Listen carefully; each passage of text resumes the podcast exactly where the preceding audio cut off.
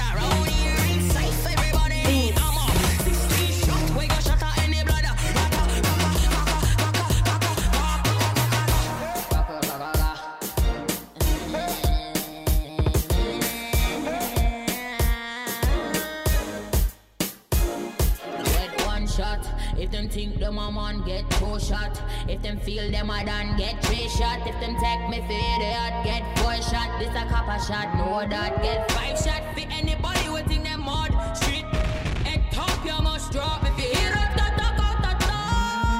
Bullets gon' hit you wherever you are. No girl can't tell me about my mother. 16 shot, we go longer than a ladder. Them no fit talk, but the real done that up. Body in a pot, them a bun like grabber. No boy can't diss me or my mother. Round here ain't safe, everybody need armor. 16 shot, we go shot at any bladder.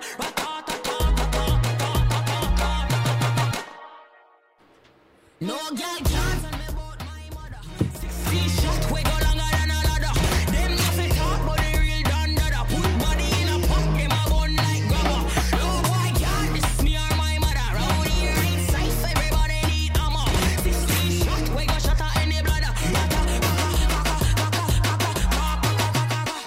Bonjour à tous. je Salut, suis Célia. Célia. On est sur l'émission Piment. Bon, alors c'est la première fois que je host. Il y a Martin avec nous.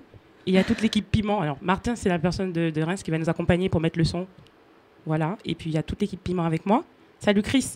Salut Célia. Salut Bintou. Salut Célia. Salut Roda. Salut Célia. Roda, t'as froid?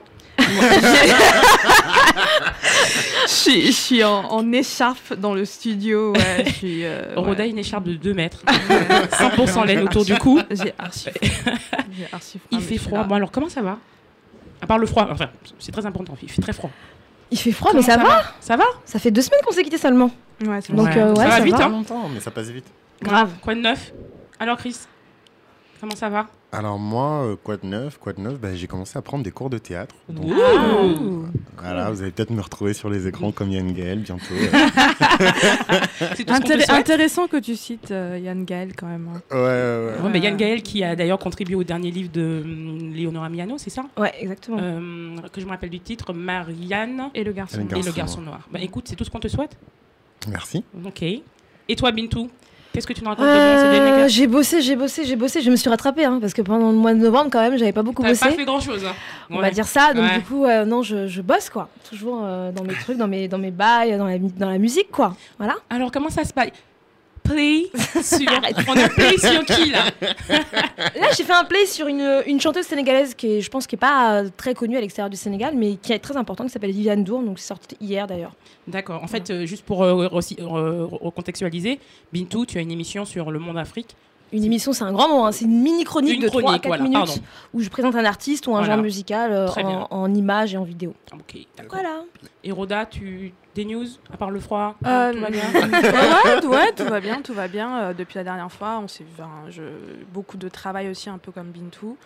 Euh, pas énormément de temps pour euh, préparer l'émission. Voilà, c'est bien, bravo. En plus, on a bien préparé quand même. Ouais, bon, Non, mais ouais. Rhoda, on sait que toi, t'as pas besoin de Oh ça. non, mais arrêtez. Non, mais Bon. donc, euh, ouais. Eh bien, écoutez ce qu'on va faire. Martin, t'es prêt?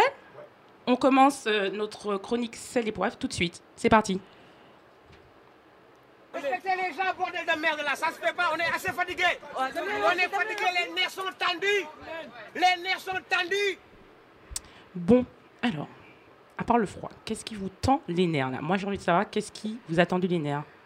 Bintou, commence par toi. Qu'est-ce qui t'a stressé? Moi, j'ai envie de savoir. Euh, alors moi, c'était juste hier en fait. Euh, je me lève le matin, euh, je vais sur Twitter et, et je vois les trucs des Grammy. Et, et, et j'ai vu un tweet en fait d'un de, de deux jeunes euh, Am- américains d'origine somalienne qui ont, qui ont tweeté en gros que euh, leur père avait euh, été nominé dans une des catégories des Grammy sans qu'ils le sachent. Donc moi je remonte un peu le truc Ouais. et je vois que c'est un label de Digger. Euh, euh, je sais pas que vous savez. Ce que c'est. les diggers, c'est les, euh, les collectionneurs de vinyles, les- tous les nouveaux Oui. là, tous les bobos euh, jeunes occidentaux qui euh, collectionnent des vinyles et, et notamment tous les vinyles qui sont qui sont euh, de musique africaine ou de Mhm. musique euh, arabe. En gros, tout ce qui est euh, non pas de la musique blanche quoi. D'accord Donc euh, c'est tous ces collectionneurs là et donc en fait euh, bah, c'est une histoire banale en fait de, de ces de tous ces petits labels qui se qui se forment en Occident, en Europe Oui. euh, et qui vont chercher des droits euh, en Afrique. En gros, pour moi, pour moi, de mon point de vue, euh, comme je travaille dans ce milieu quand même, c'est vraiment du pillage. Mhm. Les mecs, en fait, ils vont, ils trouvent un titre, ils vont faire signer, euh, par exemple, le titre euh, à un fils de euh, Qui sait pas un trop. ayant droit qui sait pas, euh, Ouais. avec un tante, chèque cousin, ouais. misérable. Et derrière, ils font leur Ils font, business. du- ils font des thunes Ils font des ça. thunes et puis au-delà de la thune, enfin les mecs réécrivent l'histoire. Euh, ils, se, ils se disent en mode euh, Indiana Jones, euh, White Savior, on a, on a sauvé la musique africaine, on a sauvé la musique arabe, c'est grâce à nous qu'on a découvert machin. Enfin, ils créent toute une, euh, toute une narration autour de ça. Ouais. Donc euh, voilà, hier je me suis levée le matin et j'ai vu c'était ça. quelle catégorie ça Ils ont été.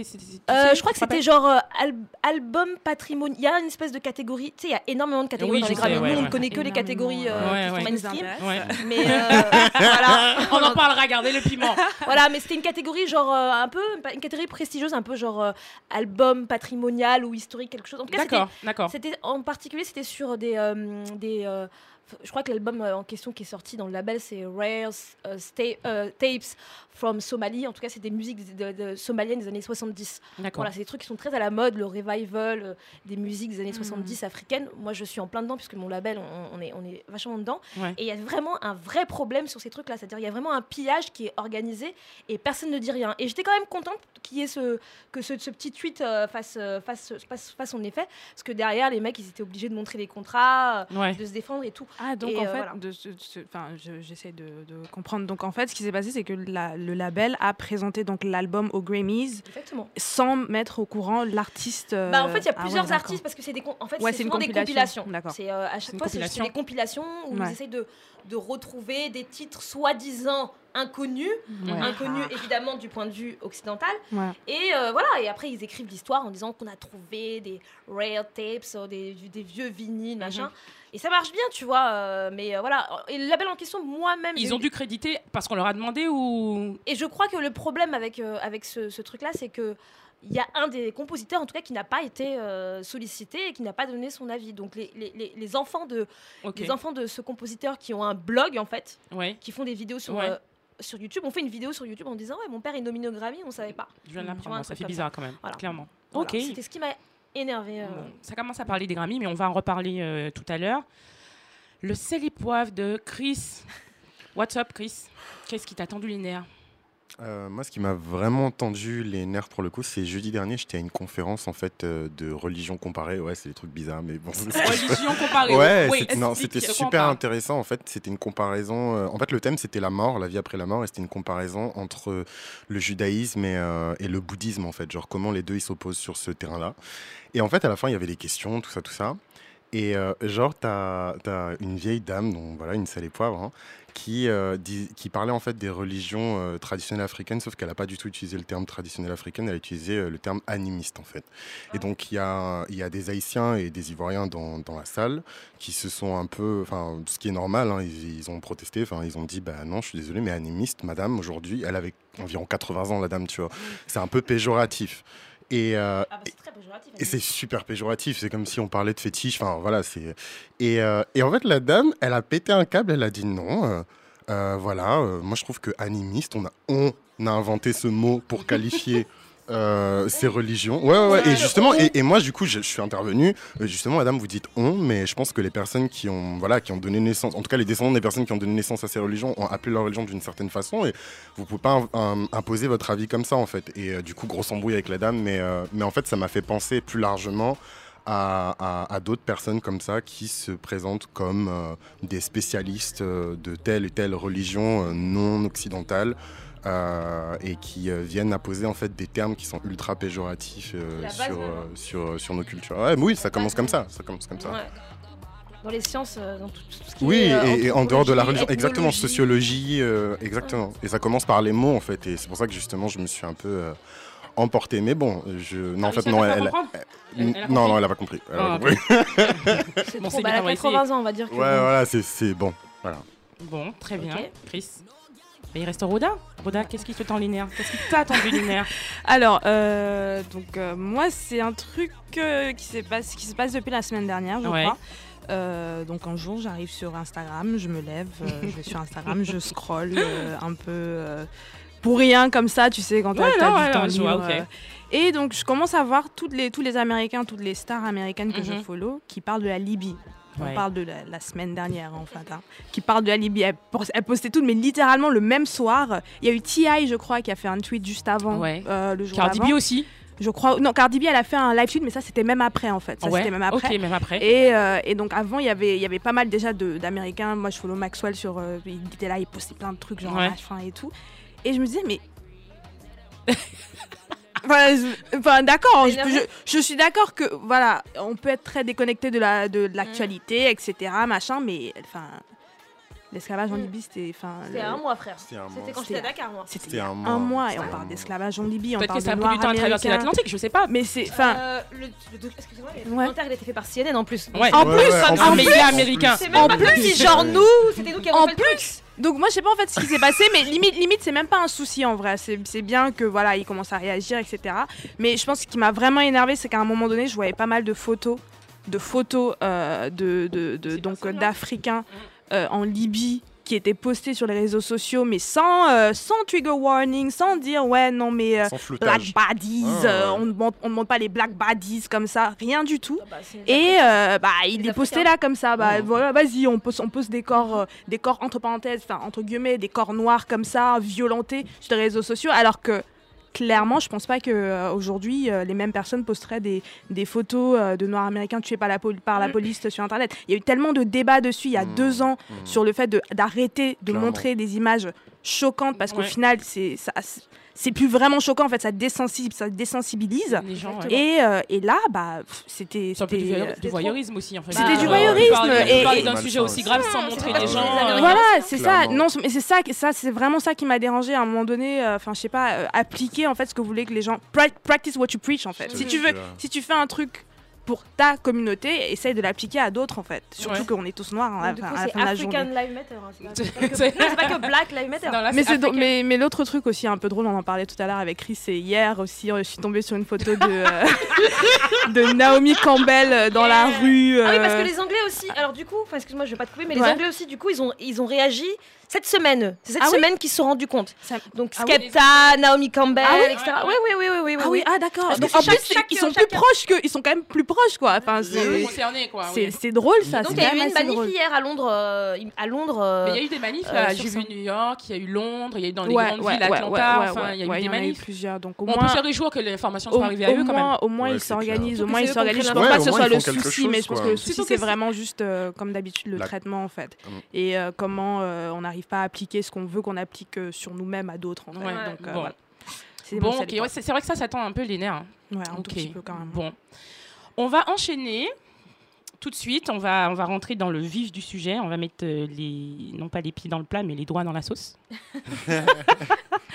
donc, on va tout de suite écouter un son euh, de un morceau qui a été choisi par Roda, donc d'Erika Badou, Master Teacher.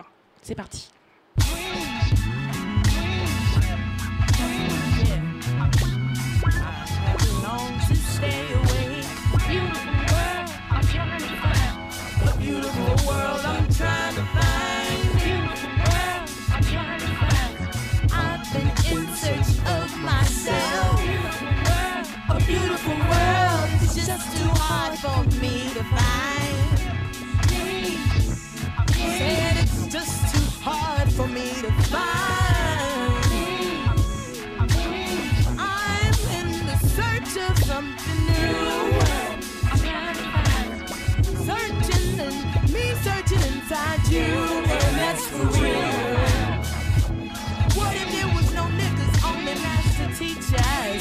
Stay woke. What if there was no niggas, only master teachers? I'd stay woke. What if there was no niggas, only master teachers? Now I'd stay woke. What if there was no niggas, only master teachers? Now I'd stay woke. Even if your baby money to support you, baby, I stay woke. Even when the preacher tells you some lies and cheating on your mama, stay woke. Even though you go through struggle and strive to keep a healthy life, I stay woke. Everybody knows a black or white, there's preachers in every shape and size. I Stay woke. Everybody, stay woke.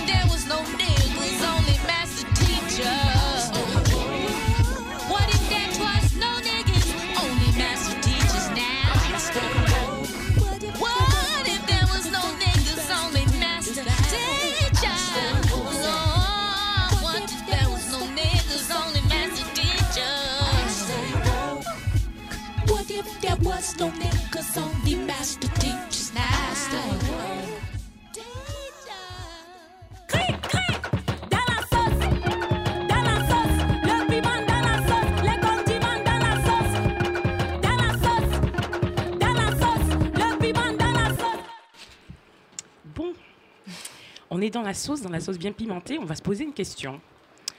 Serez-vous rock?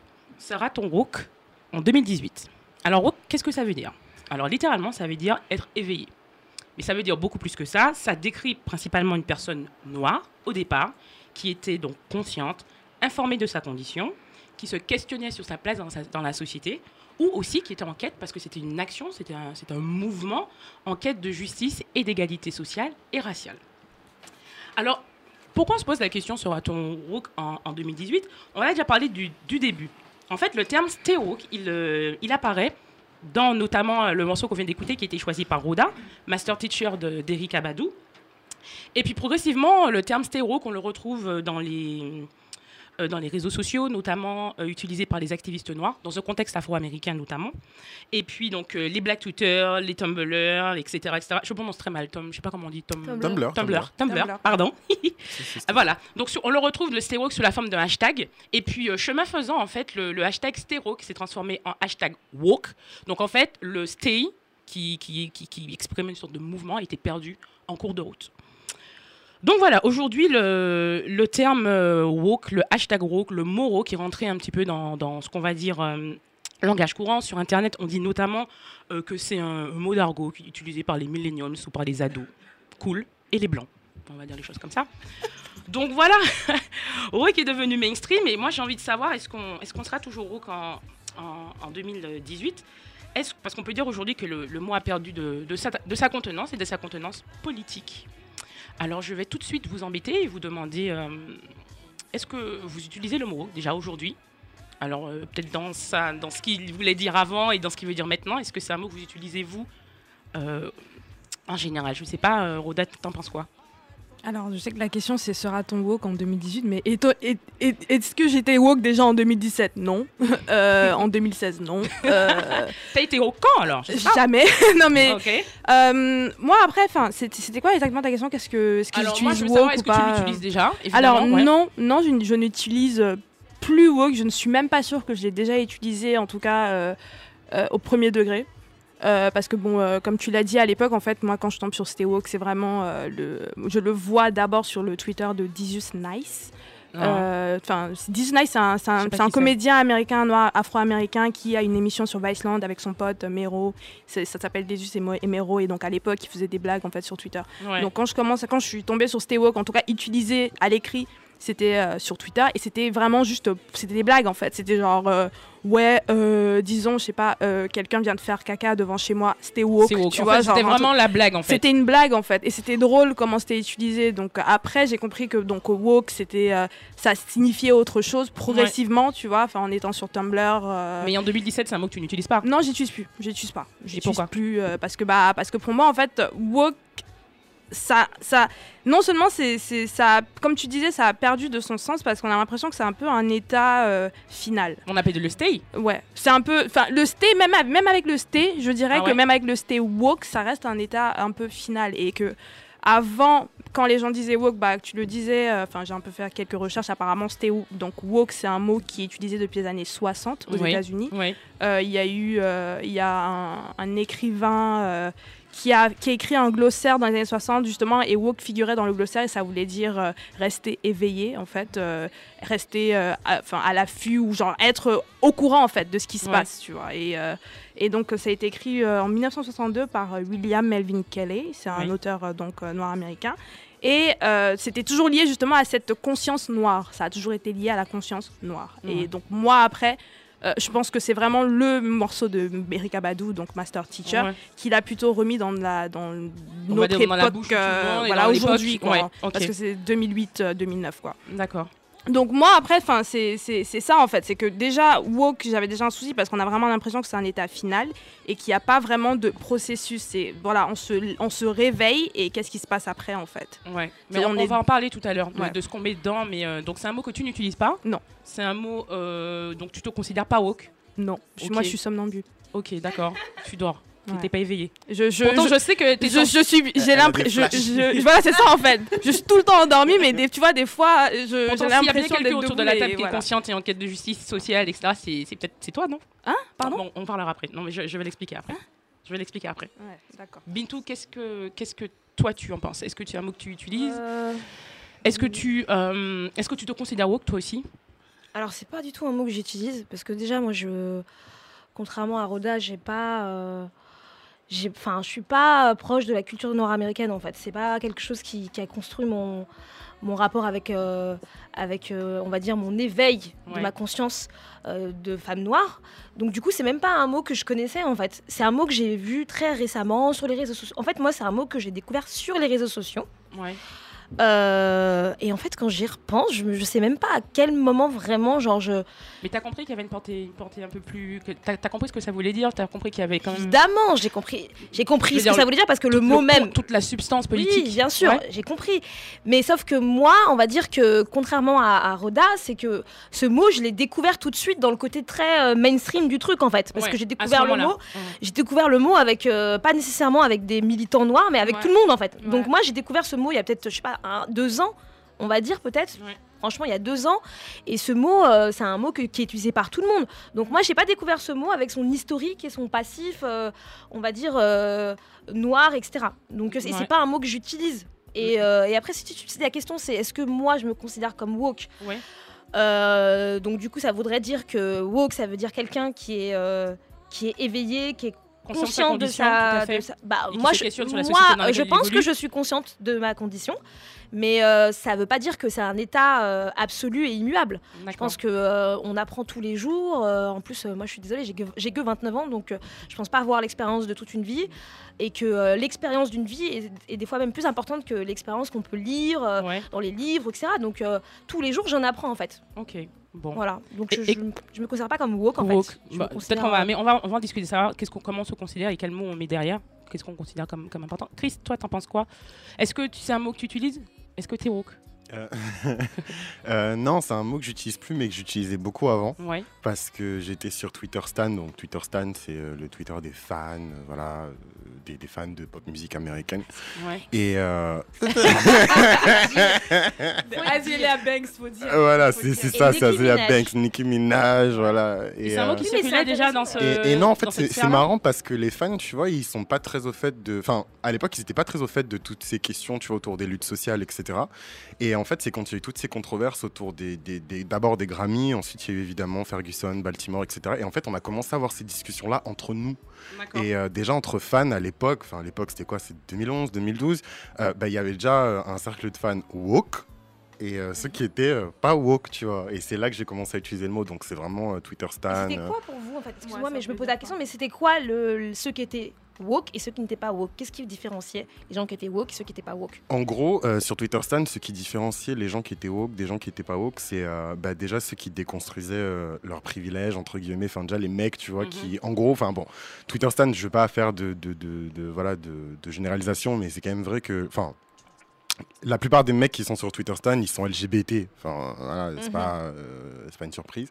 et, euh, et, et- et en fait, c'est vrai qu'il y a, enfin, c'est compliqué à expliquer, mais il y a, il y a peu de, de, de mecs LGBT qui admettent leurs privilèges, par exemple, vis-à-vis des, des meufs, en fait. Et donc, il y a eu tout ce truc où, voilà, les gens ils commencent à dire, ouais, c'est pas parce qu'on est gay qu'on a, le... par exemple, l'utilisation du mot bitch. Ouais. C'est pas parce qu'on est gay qu'on, qu'on- à chaque fois que, enfin voilà, you my bitch, yes, bitch, nanana. Enfin, c'est vrai que c'est un mot qu'on retrouve vachement dans la bouche. De... Et en fait, c'était ça. euh, nous, c'était pas très poussé. euh, voilà, c'était. euh, c'était les, insultes, euh, les, c'était vachement autour de, des questions de la femme, en fait, plus que des questions raciales. En tout cas, de, de mon expérience. Donc du coup, moi, j'ai une dernière petite question. Est-ce que comment vous expliquez qu'on passe de la substance très politique du mot à quelque chose de, de assez mainstream? Qu'est-ce qui explique que ça devient très populaire en fait comme mot? Comment vous l'expliqueriez vous ça? Comment qu'aujourd'hui on le retrouve dans toutes les bouches, dans tous les tweets, même ça devient une blague en fait? Tu l'as dit, euh, tu l'as dit Roda. Euh, on le met à la fin d'un tweet pour euh, alors que le- à la base le tweet n'est pas forcément politique, il est plutôt léger ou que c'est une blague. Comment on arrive Comment on passe de cet état-là très politique à un état de complète de mots complètement vidé de son de son sens politique en fait? Mais je pense Comment que- vous expliquez ça? Je pense que la réponse elle est dans ta question en fait. C'est c'est passé dans la pop culture. Mhm, donc dès que c'est Pop c'est, culture, euh, c'est ça. donc dès que ça devient, euh, dé- ça se démocratise de cette façon-là, bah forcément on perd du, on perd de son sens. Mais moi après, je, je, je considère qu'au final, même au départ, il n'y avait pas énormément de sens dans, enfin, dans, enfin. D'accord. Enfin, après ça, c'est clairement mon, mon, Ton mon- opinion mon avis du truc. Je pense que stay woke pour moi, c'est comme tu l'as dit tout à l'heure, tu avais parlé de check your privilege. Pour moi, c'est Mmh. littéralement, c'est un peu comme ça. Parce que quand tu parles de check your privilege, c'est genre, ok, euh, donc j'ai ça, j'ai ça, j'ai ça, j'ai ça, ok, bon. C'est un peu quand tu prends woke, c'est genre, ok, je suis éveillé, je vois, mais qu'est-ce que tu fais?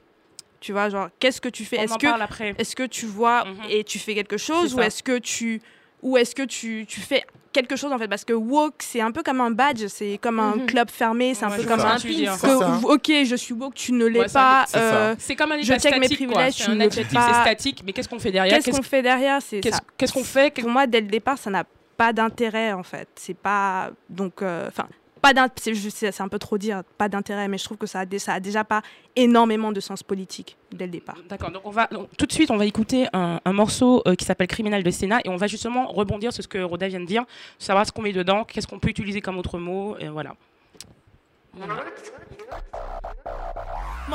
Histoire marabout Hum. Ou comprendre c'est où Gunshot lyrical tonight a some boy dead. Criminel assez fire upon them. Tu es un femme ball en mou Tu es ici même diable pas même les ouais tout fuck your nigga. Boy sous passager réformant nous tous les bâtis de toi mini pas qu'à suffire à force vagabond souhait Il nous font mi voyer ça monter descendre concrète Pas comprendre de soya ou des mi c'est que ou ni mal tête Il nous je t'aime ou pas qu'à t'aime Comprends deux balles en tête Pop chien sans laisse Ton petit bonhomme qui pas qu'à respect. La vie moun pas ni plus faut molly stop disrespect. Bambo glad go suck yourself boy Pour fuck up tellement Après il sorti pas tout fait Criminel Fire bonnet Gunshot in your head En bon criminel. Fuck your nigga Why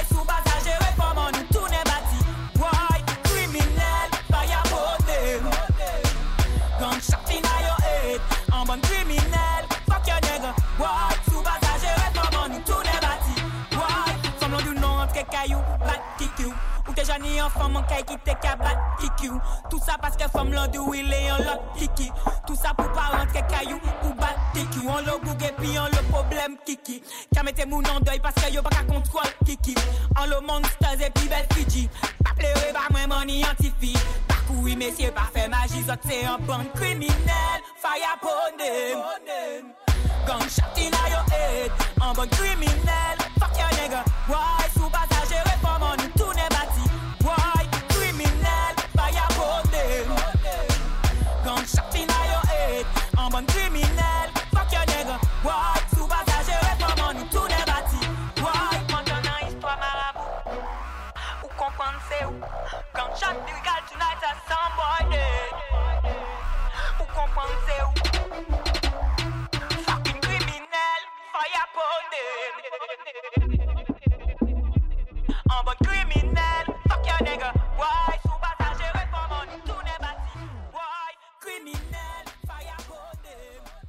Donc on vient d'écouter Criminel euh, de Sénat. Euh, J'ai choisi ce son parce qu'en fait elle parle des euh, féminicides commis par des hommes, euh, notamment en Martinique, et j'ai trouvé que c'était sympa et intéressant justement dans le thème woke qu'une chanteuse ou comme ça qui, qui parle de féminicide dans un dans une chanson de dancehall, on s'y attend pas et, et euh, moi je dirais que le son est woke si, si on pouvait l'utiliser ainsi, mais voilà. On revient à, notre débat euh, du mot woke. euh, Roda, euh, Roda disait, on, parlait du mot et du fait qu'il a perdu sa substance ce- politique. Roda disait qu'elle n'avait jamais été. Et je crois que Bintou, tu avais quelque chose à dire et puis, et puis je t'ai interrompu. Qui, tu, veux, tu veux terminer? Euh, Ouais, en fait, par rapport à ce que Roda disait tout à l'heure, euh, sur le fait qu'elle disait que, que elle, même quand elle, quand elle y réfléchit, enfin, tu me coupes si je, te, si je reprends mal ce que tu ce que as dit, que le, que le terme n'est- même pas enfin, politique à la base. De base, ouais. alors moi, ce que, le petit bémol que je voudrais y mettre, c'est que, enfin, comme je disais tout à l'heure, moi, j'ai connu ce mot à travers Twitter, enfin, à travers les réseaux sociaux.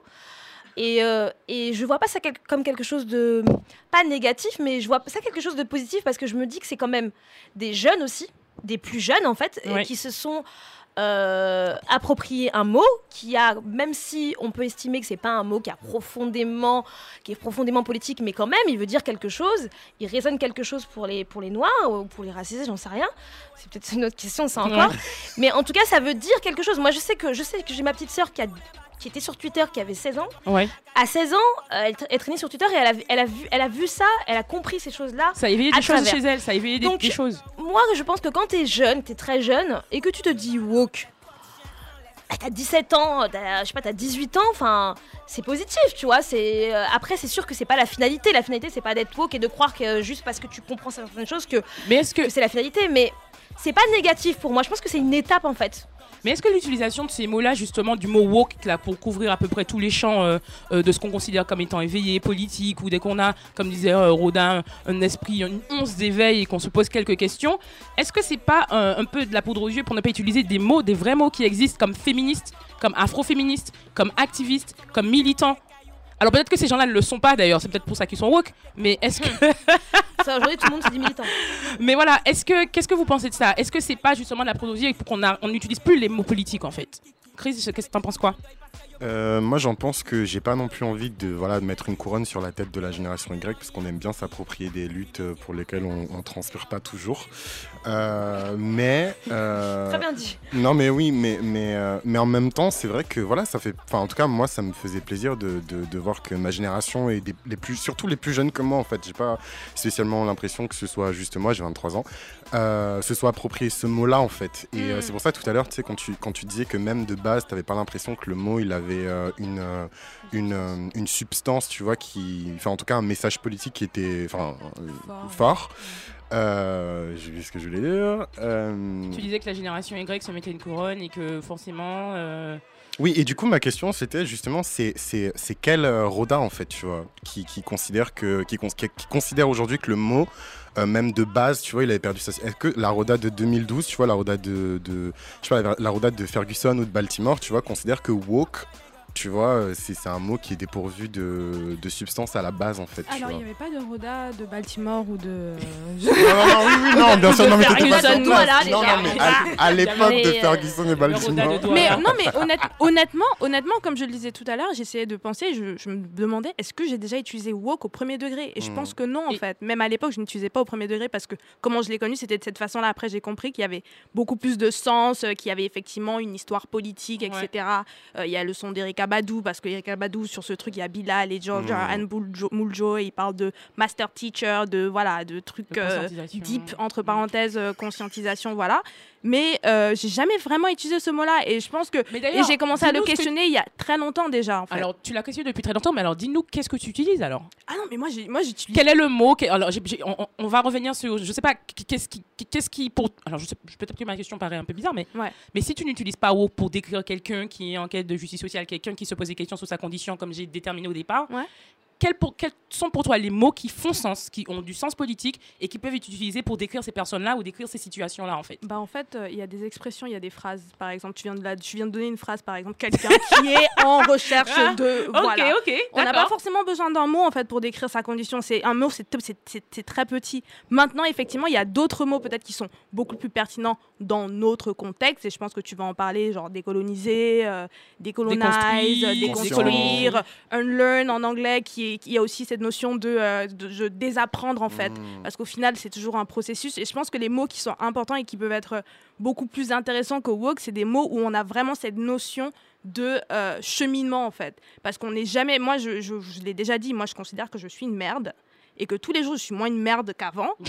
et que, mais que je reste une merde en fait. En Et fait, je t'es dans un process. T'es toujours ça. en train je d'avancer, en je fait. suis toujours une merde parce que moi, personnellement, enfin, je- j'ai quoi J'ai 26 ans. Euh, j'ai commencé à vraiment être consciente de ma condition il y a 3-4 ans.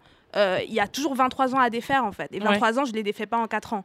Et euh, donc clairement, tous les jours, je suis toujours à la recherche de quelque chose et je questionne ce que je faisais l'année d'avant ou le jour d'avant ou l'heure d'avant, etc. Donc en fait, c'est, tu, Donc- tu dis véritablement que ce n'est pas, c'est pas statique, on n'est pas être que c'est pas un moment T. on c'est est des tout- merdes. C'est en fait c'est une quête, c'est tous les jours on avance, on apprend un petit peu plus, on défait ce qu'on a avec. On ton est cru. des merdes. Peut-être pas moi, hein, mais mais C'est ce que je disais Mais sur le fait que. C'est c'est ce que je disais sur le fait que, bah, en fait, on, on- on- on- on- on- on vit au jour le jour, donc euh, avec l'expérience même de la vie, on déconstruit des choses tous les jours. Avec ce qui se passe tous les jours, on déconstruit. Moi, euh, je, je donne un exemple vraiment très euh, tout de suite là. Hein Bah, euh, depuis l'histoire de, de la, la question de l'esclavage en Libye, c'est pas aujourd'hui que je me suis questionnée sur les rapports entre les Arabes et les Noirs, et en particulier l'islam parce que c'est la religion dans laquelle j'ai grandi. Mais en ce moment, je déconstruis ça énormément. Mais y, il y a un fait qui se passe qui fait que je me que je- j'en apprends sur moi et j'essaye de comprendre. Donc c'est tous les jours. Ouais. Après, par contre, euh, je pense qu'il y, a un il y a un point que tu as mis, il y a un- t'as mis, t'as mis le, le doigt sur quelque chose, sur le fait que aussi peut-être que le fait qu'on utilise, que tout le monde utilise le mot woke, effectivement, je pense que ça invisibilise des Hmm. termes peut-être plus forts euh, que les gens peut-être ne veulent pas utiliser. Je reprends encore un tout petit peu mon exemple. Moi, j'ai été militante dans des partis politiques d'extrême gauche. Euh, plus que d'extrême gauche, même des groupuscules euh, léninistes. Voilà. J'ai été ça. Oui, non, mais voilà. Donc, je suis marxiste. euh, j'ai été militante, c'est-à-dire que Ouais. je me levais le matin, j'allais vendre des journaux, etc. Je tapais à des portes. Je ne le fais plus. Donc, j'ai un profond respect pour les gens qui continuent à faire ça et qui s'estiment militants. Mais par exemple, je pense que le terme de militant, on peut être militant de différentes façons. Ouais. Peut-être qu'avant, je me levais et je vendais des journaux devant les lycées et devant les euh, machins. Aujourd'hui, je ne le fais pas, mais d'une autre façon, je le fais. Bah, je donne de l'argent, par exemple. Ouais. Euh, Il y a plein de façons, ou même le fait même de d'écrire des trucs, ce qu'on fait aujourd'hui, c'est militant. On est militant Et de plein de façons Alors, différentes. c'était ma question. Alors, tu, tu as rebondi sur, on n'a pas fini peut-être euh, sur la question des mots politiques comme féministe, afroféministe, est-ce qu'on n'utilise pas? Parce que je crois qu'encore aujourd'hui, alors, quoique le mot féministe est devenu un Ah, peu c'est trendy, trendy, hein. mais, euh, mais aujourd'hui, il y a encore des gens qui considèrent que c'est pas très sexy, c'est, c'est même un peu insultant Mais- ou moche ou pas mais- sympa. Honnêtement, je pense Dis-moi. que je pense que on utilise, enfin ces personnes-là, enfin qui utilisent donc woke, elles n'utilisent pas féministe, etc. Peut-être parce que ce sont des mots trop forts pour ce que Ouais, eux pour ils font en fait Ouais. à leur niveau. Et tu le non non c'est pas en fait justement en fait je vais juste rebondir sur ce que Chris disait tout à l'heure tu sais par rapport à la nouvelle génération et tu l'as dit aussi euh, qui découvre un peu euh, donc euh, tout ce qui est situation sociopolitique sur les réseaux sociaux et qui voilà on sont un peu à la recherche de ce genre de choses. Je pense que s'il y a aucun souci avec ça c'est très bien.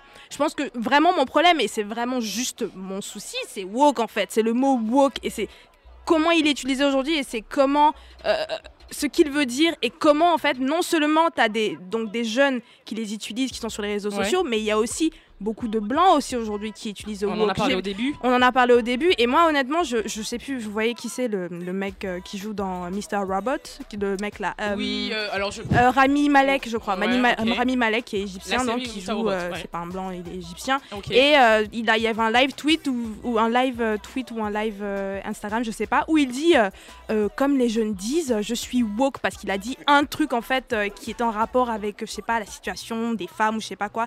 Et je il trouve ça.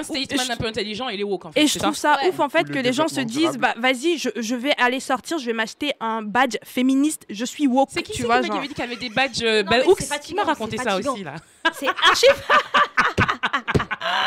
Ça veut dire quoi, badge bed Hooks Je sais pas. Bon, piment. Mais en fait, en vrai, une fois qu'on a dit, Non mais sérieux, Non, non mais non mais je rigole, mais ça veut dire quoi Non mais c'est grave, c'est vrai. Et moi, ma que- question, ma- vas-y. Bintou, je Non mais tu sais quoi, c'est même moi je me suis enfin même moi je me suis énervée, je crois qu'il y a je crois, je crois que c'était à 7 7 7 7 8 mois, j'ai pas- je sais pas, j'ai vu un truc. Il y a quelqu'un qui a, qui a dit un truc genre en mode euh, un truc un truc bidon et qui s'est dit genre woke et je crois que ça m'a énervé et je crois que j'avais écrit même un statut sur Facebook en disant vas-y euh, c'est quoi cette histoire de woke là? Moi il faut plus m'appeler woke parce que si non mais Je m'appeler plus plus partie du club. non mais non mais en tout cas ne- enfin Je non je ne veux pas utiliser un mot qui est utilisé par Bah, c'est ça, ça- c'est un club. faut pas qu'on paraisse élitiste ou condescendant parce que Ouais. c'est pas du tout le but en fait de, Ouais. de- de déconstruire et de parler aujourd'hui de ce terme-là.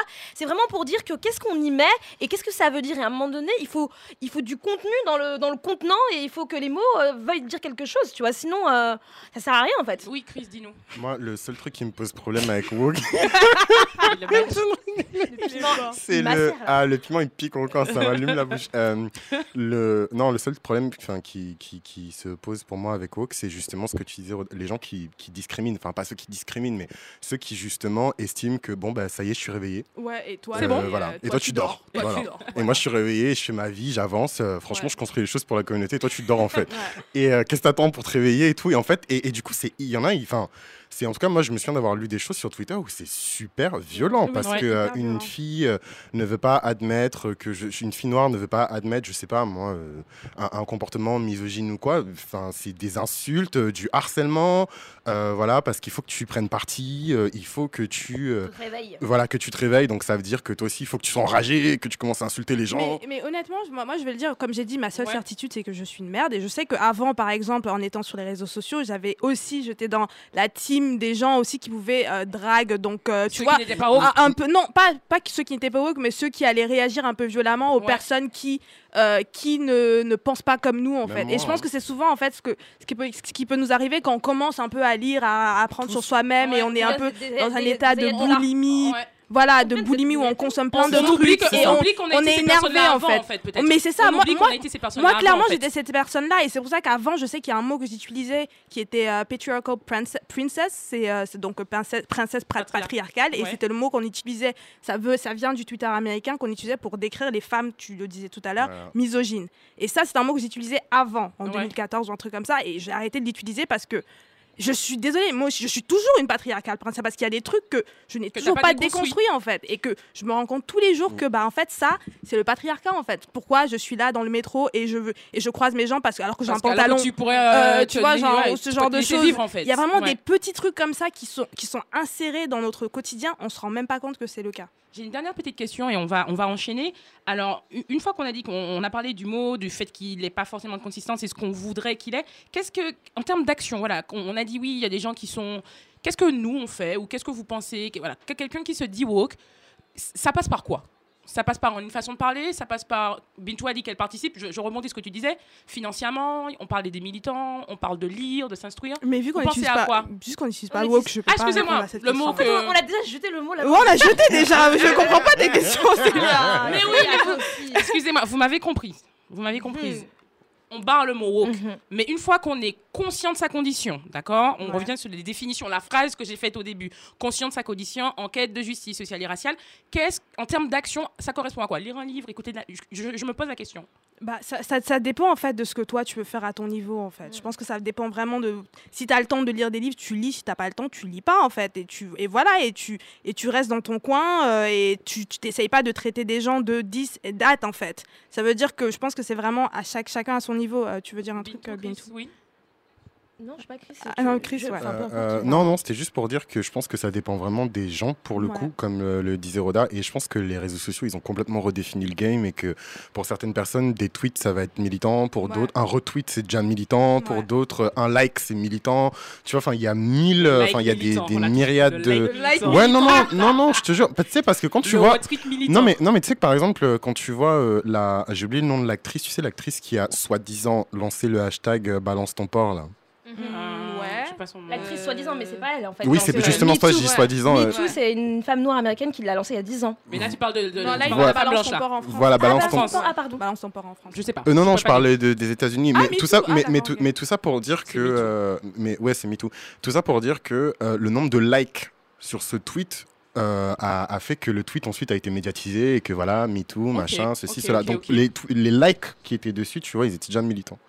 Euh, On moi, va terminer avec toi, Bintou? Moi, pour répondre, je pense que euh, ce mot, il faut, il, faut, il, faut, il faut le balancer à la poubelle. Euh, en tout cas, tous les. Non, mais tout, déjà, il faut le balancer à la, à la poubelle, mais et on n'a pas parlé, mais juste rapidement pour dire aussi qu'il y a. Bah, Roda parlait de la question de tout le monde l'utilise, et, euh, et y compris des blancs. Et moi, je veux juste finir en disant aussi que, donc, du coup, comme c'est mainstream, c'est devenu euh, presque un truc genre euh, de publicité, de marketing, en fait. Ouais. Il y a des Bah, gens, en fait, qui utilisent euh, On dit que c'est un qui- donc il y a toujours des gens, donc comme d'habitude, du coup, c'est devenu même un business. Donc il y a des gens qui utilisent soi-disant leurs conditions d'éveiller pour euh, bah, pour en profiter, pour euh, se faire de l'argent, pour Mm. pouvoir avoir euh, euh, des fonctions, euh, pour invisibiliser d'autres gens. Voilà, c'est euh, c'est- ça. Et je veux juste amener, je pense que qu'est-ce que- qu'est-ce qu'on peut faire? Bah, Je pense qu'il faut être bienveillant en fait. Le fait de dire déjà même qu'on n'est pas woke et que donc euh, on apprend, on est humble tous les jours, on déconstruit, bah, ça veut dire aussi qu'on n'exclut pas des gens, on ne se croit pas élitiste, on n'est pas condescendant et euh, donc on est bienveillant On avec ceux qui vivent la même chose que nous et qui sont dans les mêmes conditions que Et qui nous. sont Bah peut-être oui. pas dans le même temps que nous au moment Ouais, où le même on temps. parle. Voilà, la pas dans le même temps. ça. Ok, on va conclure sur ces mots euh, de Bintou. Merci. Et puis donc Martin, on va tout de suite écouter Jill Scott Golden. Ah,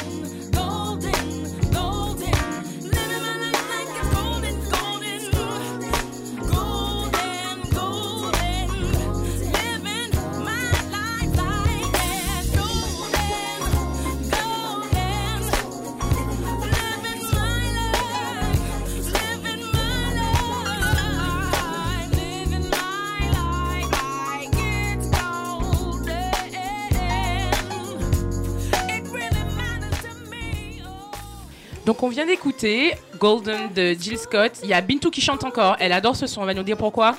Bah parce que j'adore tout simplement. Il n'y a pas de raison particulière. J'adore. En fait, ça, bah, du coup, enfin, il y a Roda qui va faire sa chronique. Sa mais chronique, si She's Gotta Have It. Je l'ai Ouais. écouté parce que j'ai regardé la série cette semaine Et- et, ça m'a fait trop plaisir de réécouter Ouais, ce son. il est passé dans la série, tout à fait.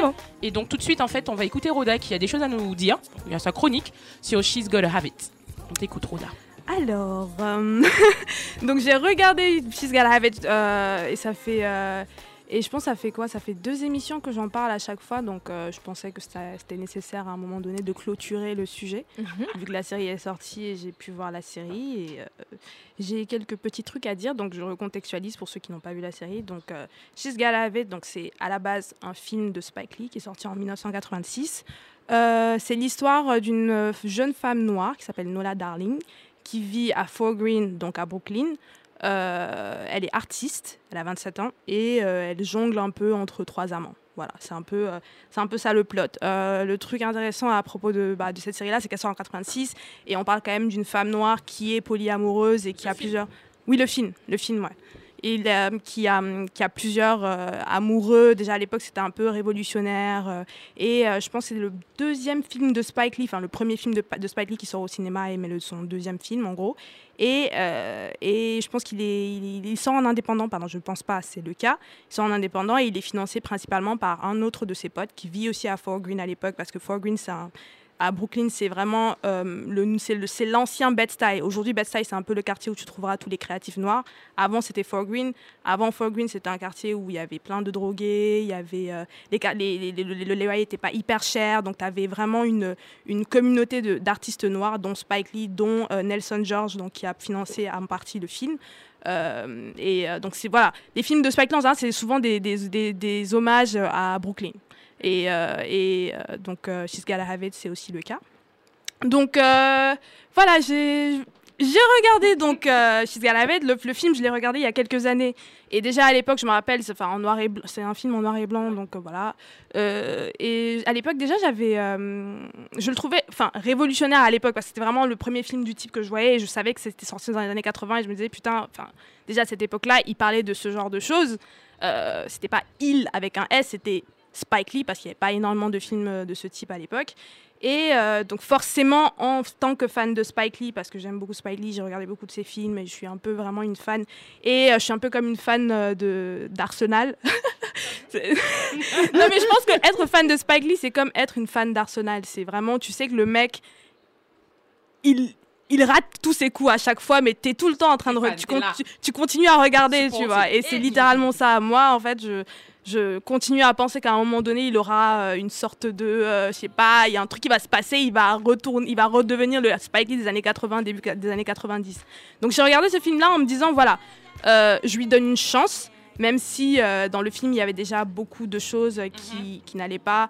On en a déjà parlé euh, l'émission dernière, la scène du viol à la fin, sans parler aussi du Ouais. développement des personnages de Nola Darling qui n'était pas si, intéress- si, inté- pardon, si intéressante que ça, ou même les personnages euh, euh, masculins qui étaient Secondaire, ouais. pas très multidimensionnels en fait, Ouais. c'était vraiment ça et que ça. Mhm. Euh, donc moi j'ai regardé la série et euh, j'ai pas aimé, j'ai pas aimé donc je vais être claire dès, dès- dès Dis-nous le départ, j'ai pas aimé donc euh, mais je vais commencer quand même par ce qui était positif je pense parce qu'il y a des il y a des points positifs. Donc je pense que qu'on aime ou qu'on n'aime pas euh, euh, Spike Lee, euh, la série pour moi c'était vraiment un hommage à l'art et la musique noire. Donc euh, je dis l'art parce que dans le film, il y a vraiment littéralement le, pardon, la série est parsemée de références aux artistes noirs américains, aux femmes noires américaines artistes. Donc par exemple dans le, dans le bureau de la, de la psychologue, il y a, il y a des photos de Karimé Wims qui sont derrière, de sa série Kitchen Table Series. Il y a aussi beaucoup de mentions de Lorna Simpson aussi.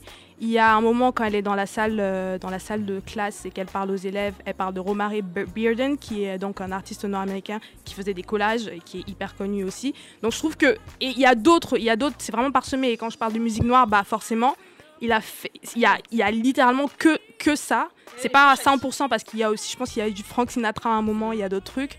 Et euh, mais à chaque fois, voilà, il me passe le son à la fin, il met la cover. Mais la cover. Je pense que ça peut être questionnable dans le sens où, voilà, peut-être qu'au niveau réalisation, au niveau, euh, quand on suit la série, c'est peut-être une coupure et on n'arrive pas vraiment à suivre. Mhm. Mais je trouve que c'est intéressant quand tu veux vraiment, en fait, euh, faire un hommage justement à, à l'art, euh, Ouais. etc. Donc je pense que ça, c'est vraiment un point positif et voilà. À côté de ça aussi, ce qui est hyper important, c'est que Spike Lee s'est entouré de femmes noires pour faire ce- cette Mhm. série. Donc euh, s'il y a une critique qui est euh, hyper, euh, hyper récurrente sur, sur le travail de Spike Lee, c'est qu'il ne s'entoure, il est, c'est un homme en fait qui, qui n'arrive pas à dé- développer ses personnages féminins d'une façon, euh, de, la même façon dont il, dé- développe ses, ses personnages masculins en fait. Et, euh, et donc là, pour une fois, il s'est entouré de femmes noires. Il les a écoutées. Il a écouté les critiques sur, euh, sur la série. Partiellement, je vais dire ça, je vais dire partiellement. donc euh, la salle, euh, donc les scénaristes, il y a, il y a quatre femmes noires, dont, dont sa, sa, sa sœur, Oui. qui est aussi qui est la mère de Nola Darling en fait euh, dans la série. C'est la sœur de Spike Lee et euh, elle joue souvent dans ses films aussi. Donc il s'en- il s'entoure il s'entoure souvent en fait de sa famille pour faire ses films et là voilà, elle est fait partie de la, de- des scénaristes. À côté de ça aussi, c'est très important de le dire, c'est à cause de sa femme qu'il a fait la série. Parce que c'est sa femme qui lui a suggéré euh, de, euh, de transformer en fait le film en série télévisée parce Ouais. qu'elle s'est dit à l'époque voilà euh, c'était révolutionnaire mais aujourd'hui ça l'est toujours en fait. Il a dit ah ouais bah ouais donc voilà. Donc sa femme est productrice sur, sur la série, il s'est entouré au moins de quatre femmes noires donc la salle des, des scénaristes était Scénariste. au moins à moitié constituée de femmes noires. Très bien. Il y a aussi, je pense, dans la série, quelque chose de hyper important. Il y a vraiment la, la, la dimension spirituelle, je trouve. Elle est vraiment hyper présente dans la série. fait. Et euh, je pense que même si voilà, on aime ou on n'aime pas, comme je dis, euh, c'est pas forcément très subtil à chaque fois. C'est peut-être très annoncé parce que bon, comment il fait ces trucs, c'est littéralement ça, ça va se Mhm. passer tout de suite. Regardez, tu vois. Et euh, mais je trouve que voilà, comment ils ont exploré la situation, enfin sa, sa, sa, sa spiritualité, c'est hyper intéressant. Et le quatrième point, c'est Rakaleta Moss, Rock- qui Ah est Rakaleta Moss, qui est donc euh, la spoiler, désolé, qui est euh, qui est donc ouais la directrice de l'école Ouais, euh, de l'école où Nola Darling travaille. Je trouve que c'est un, personnage hyper hyper Important, intéressant en fait et important. important. Elle a pas énormément de scènes, mais elle est, elle est, elle est très importante. Elle est, elle est jouée par euh, Dee Harder Aziza. Euh, J'ai bien noté.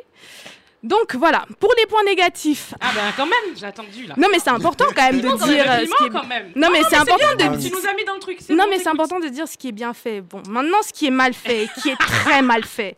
Euh, je pense, en regardant, euh, She's Gotta Have It, j'avais l'impression de regarder Dear White People, mais tout, pour toutes les mauvaises raisons.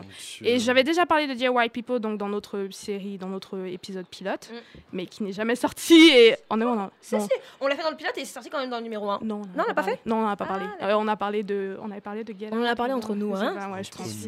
Donc, euh, donc ouais, j'avais, j'en avais déjà parlé. Et le problème, en fait, avec, euh, avec, avec euh, White, The Dear White People, déjà, je vais le dire tout de suite, j'ai, euh, c'était moins dur pour moi de regarder She's Gotta Have It que de regarder Dear White People. Quand même. C'était moins dur, largement moins dur, parce que Dear, Dear White People, pour moi, c'est, c'est poubelle. C'est littéralement une poubelle, parce que, bah, en fait, en regardant le truc... Non, mais vous rigolez, mais c'est... Non mais, Ouais. enfin vous, vous rigolez, Ouais, mais pour vrai. moi littéralement je regardais le truc, je me disais mais je sais pas qui sont ces gens, j'ai l'impression Bah que je regarde des robots en fait. Ouais. Et le truc avec la- les similitudes donc avec euh, DIY People, c'est ça, c'est qu'on a l'impression que bah en fait t'as- dans la salle des scénaristes, ils se sont dit ok on est en 2017, qu'est-ce qui se passe en 2017 Ils sont allés sur les réseaux sociaux, ils ont lu tous les sujets euh, que, Tous les les jeunes, euh, que les jeunes euh, abordent sur les réseaux sociaux, ils ont dit ok il faut qu'à ce moment-là elle- qu'elles disent Black Lives Matter, il faut qu'à ce moment-là il faut qu'elles disent Voilà. machin, il faut qu'elle dise je suis une pansexuelle polyamoureuse alors qu'en même temps elle dit qu'elle n'aime pas les labels. Donc tu dis euh, euh, euh, euh, euh, qu'est-ce Oui. que tu es en fait au final? Euh, donc, Non, mais euh, ouais. tu vois il y a, il y a- il y a beaucoup de il y a beaucoup de, de choses qui sont pas forcément euh, très logiques euh, dans la série. Mais vraiment le- mon problème c'est que je pense même pas que ce soit un problème parce que bah, moi il y a plein de séries que j'aime et je déteste les personnages princi- princi- principaux.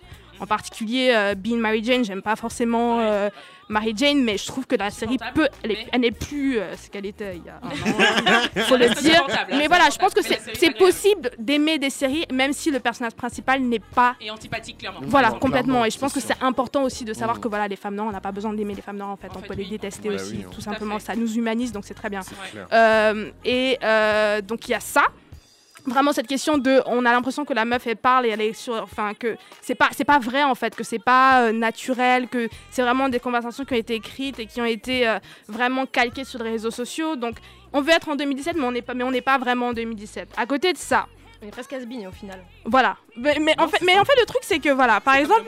Il y a des gens qui disent, il y a des gens qui disent que voilà la série a l'air un peu datée. Moi personnellement, je suis pas forcément d'accord. Je suis Ouais. pas forcément d'accord parce que je pense que euh, on peut, on peut pas forcer, on peut pas, on peut pas comparer euh, She's Gotta Have It à Insecure juste parce que c'est une série qui a été faite par euh, des, euh, des noirs par exemple. Parce que pour moi Insecure c'est une série qui est faite sur des femmes qui, euh, qui sont donc dans, une, dans des milieux particuliers. Je veux dire Issa Rae à l'époque elle est dans le milieu de l'éducation, sa pote est avocate, elles ont certaines et elles vivent en Californie. Là c'est une meuf qui vit à Brooklyn, Brooklyn. à Fort Greene, euh, avec l'histoire de, euh, de, de Brooklyn, avec l'histoire euh, de, des artistes à Brooklyn, et que effectivement elle peut se permettre d'écouter ou de citer des trucs euh, qui sont un peu obscurs parce que bah effectivement la meuf elle peut effectivement être en train de- enfin elle- regarder ces choses là en fait. Et je pense pas que ce soit un souci que ça que que ce soit euh, que ce soit pas forcément accessible. Et euh, donc il y a ça. Euh, Donc il y a Célia qui me fait des donc je vais essayer d'accé- d'accélérer. Je pense aussi que le problème aussi un vrai problème c'est que il a eu un, il a eu la main lourde sur la sur la production. Enfin pardon sur la réalisation excusez-moi parce que du coup on regarde la série mais il y a tellement d'éléments superflus on, on sait pas en fait. C'est Spike Lee, il aime bien, il y a des choses qui sont un peu euh, absurdes dans tout ce qu'il fait. Donc quand il fait ses, ses films, il y aura une scène, tu te dis mais je pensais que c'était réel, mais en fait il va faire un truc euh, où les gens seront, euh, seront- l'écran sera inversé, où l'écran sera complètement compressé, tu te dis mais qu'est-ce que ça fait là? Mais il a toujours fait ça. Sauf que là il a eu la main lourde, donc à chaque fois il y a toujours un élément comme ça, tu te dis mais pourquoi c'est là en fait? Pourquoi c'est là et qu'est-ce que ça apporte en fait à la, à la narration? Rien du tout. Euh, à côté de ça, Ok. À côté de ça aussi, il y a aussi tout le problème parce qu'il il aborde dans la série, il parle de la gentrification à Fort Oui, tout euh, à un moment un donné. Très, très Ouais. gros sujet. Il parle de la gentrification à, à- à Fort Greene, mais le truc c'est que pourquoi, moi je, je- je me demande pourquoi est-ce qu'il a fait, si vraiment c'était une adaptation, enfin une adaptation et qu'il voulait le faire en 2017, pourquoi il n'a pas fait à Bed-Stuy par exemple? Parce que Fort Greene de, de 86, comme je le disais tout à l'heure, qui était un peu un hub euh, d'artistes, euh, de créatifs noirs, ne l'est plus. Oui, Il est la, la, la- s'il y a un quartier à Brooklyn qui est complètement gentrifié, c'est Fort Greene en bah fait. oui. Et, euh, et Hmm. pourquoi est-ce qu'il va refaire la série dans ce quartier-là en considérant que Il par exemple, il aurait pu aller chez logique. En Bed-Stuy. 2017, c'est pas Ah bah. Donc, du coup, moi, j'ai pas l'impression que bah, ce- c'est vraiment. ré- Enfin, c'est pas for- ça n'a pas forcément besoin d'être réel, mais j'ai pas l'impression que ce soit logique Ouais. et que, euh, que ah, en 86 ça avait du sens, mais aujourd'hui ça a peut-être moins de sens. Et euh, en trois- mon avant-dernier point, je vais bientôt finir. Donc chez Meka, le personnage de Shemeka, il y a ouais, un ouais. vrai souci avec ce personnage-là. Parce que je Il pense qu'elle elle, caricatural. mér- elle méritait mieux. Elle méritait mieux. Et, et vraiment, pour juste faire un parallèle avec toutes les autres séries euh, noires qui ont été faites cette année, Ouais. il y a vraiment un problème avec euh, les, les personnages noirs qui sont pas, n'ont pas une classe euh, sociale, euh, tu vois, Les qui sont classes pas populaires, en plus, fait. euh, les classes populaires. Voilà, D'ailleurs, dans la série, on l'appelle Ratchet, il me semble à un moment. Voilà, on l'appelle Ratchet. Et moi, ça me fait penser à Ouais, Tasha aussi, à Tasha dans Insecure. Tasha dans Insecure, Dans tout à fait. Insecure, on la voit nue, euh, Tasha, mais euh, Issare et toutes ses potes, on Jamais. les voit jamais nues. hein. Mhm. Elle, on la voit nue. Elle, on la traite de X, Y, Mhm, Z. mhm. Issare et sa pote, jamais. Et euh, là, chez Meka, Bah chez. Meka, c'est quand même la seule meuf qui, parce que apparemment elle est d'une classe euh, populaire, qui A se retrouve euh, à vouloir, euh, enfin, vouloir Ouais. avoir des fesses plus grosses, qui se retrouve Spoiler. dans des, dans, bah, complètement spoiler, qui se retrouve à, dans des, des Dans des salles ouais, piteuses pour se refaire les fêtes et qui au final punit. Parce qu'on l'a puni moi et ça c'est mon problème avec cette série là c'est que j'ai vraiment l'impression qu'on punit chez Mecha en fait. Pour avoir pensé C'était tellement pour- pas utile, en fait, ce qui lui est mais arrivé. tellement pas tellement pas pour avoir juste à- pour avoir enfin réagi enfin ou avoir ou avoir été euh, enfin Mais c'est comment bizarre, dire avec autant de femmes, ils ont réussi à, finir ça. cette J'y- arrive donc arrive, donc, euh, mais oui, chez Meka, il y a, cette, il y a ce problème de. de, de il y a, elle n'a pas énormément de complexité, alors que quand on voit un personnage comme Pacho, le Pacho, c'est donc le mec qui est dans la rue. Oui, oui, euh, oui, oui. Pour moi, Pacho est beaucoup plus complexe que chez Meka, en fait. Ou le dominicain. Voilà, Pacho est beaucoup plus complexe qu'elle. On sait, on, on a, on a, Ouais, on a on du comprend. background en fait On de, de Pacho. On sait que chez Meka est jamaïcaine, mais Pacho, on sait qu'il a, il a fait la guerre, qu'il Ouais. se retrouve là, etc., que c'est Ouais. un artiste, etc. Plus, Chez Meka, chez Meka, on sait que c'est classe populaire. C'est juste pas possible, quoi. Elle est jamaïcaine. Chez Mega, on sait qu'elle est classe populaire, que voilà, elle danse, que ceci, machin, on lui aucune complexi- aucune complexité. Et mon dernier point aussi, et je, je pense que c'est un point négatif et positif, c'est que bah au final, comme euh, je, sais pas si- je sais pas que quelqu'un l'a dit, la salle était quand même constituée à, à- à 50% de femmes noires. Ouais. Et euh, on arrive à cette histoire de se dire que oui, quand les femmes noires font un truc, c'est forcément bien, etc. nanana, etc. Euh, c'est important de dire que voilà, les épisodes ont été écrits. Il y a huit épisodes qui ont été écrits par euh, tout le monde, enfin par, euh, Par les femmes, ouais. et deux épisodes écrits par deux épisodes écrits par Spike Lee. Et Oui. Spike Lee en a, en- il, a, ré- il en a réalisé huit. Oui. Donc il en a écrit deux, il en a réalisé huit, et les femmes ont écrit huit épisodes Oui. et il en a écrit deux. Donc voilà, c'est un peu, c'est assez équilibré, même si Spike Lee n'arrive pas en fait à enlever Mais vraiment. Ouais. Mais où je veux en venir, c'est que on, on parle quand même d'une série qui est médiocre. Pour moi, je- moi personnellement, je pense que. Mais je pense que She's Gotta- je Médiocre. pense que She's Gotta Have It était, était- c'est une série médiocre, mais je pense pas que ce soit un mauvais truc. Je pense que c'est très bien qu'il y ait des séries noires médiocres. Je l'ai dit quand je parlais de DIY People. Hmm. Et comme je l'ai dit, ça humanise, ça nous humanise et qu'on comprenne que bah, la black excellence, etc., peut aussi la black mediocrity, tu vois, et que on est assez complexe aussi, Oui, on peut ben faire oui, des trucs peut- de merde. on est et- dans- ouais, on peut Bah le oui. faire. And it's On est des completely okay. On est des merdes. Elle a dit, On est on des est des merdes. merdes. On est des merdes, On est mais des moi je, le dis, on est des merdes. Et c'est and it's completely Ah, okay, tu vois. Et euh, donc euh, voilà, c'est- Voilà. ce sera tout. Bon, qui a vu la série bon, comme, comme, De toute façon, on a dépassé le temps, donc on est Ah, merde. dedans, on est dedans. Qui a vu la série? Bintou, je crois que tu l'as vu. cette semaine. T'as tout vu? Tu t'as vu Oui. T'en as pensé quoi? J'ai tout regardé. Alors, euh, j'ai pas eu le temps de, de, de, de, de réfléchir. Non, mais je, je Donc, te, je te prends donc c'était hyper hein, si- intéressant, vraiment euh, comme tu le sens. Non, mais du coup, c'est à chaud, c'est ce qu'elle dit euh, est hyper euh, intéressant. Et au final, je suis assez d'accord avec elle, même s'il y a encore 15 minutes, je t'aurais dit que. Moi, j'ai bien aimé. Quand j'ai regardé le truc, j'ai en fait, en fait euh, bah ouais en fait en fait moi ce que j'ai aimé c'est le personnage en fait de cette fille qui, Ouais. qui sort avec plein de mecs qui, Ouais.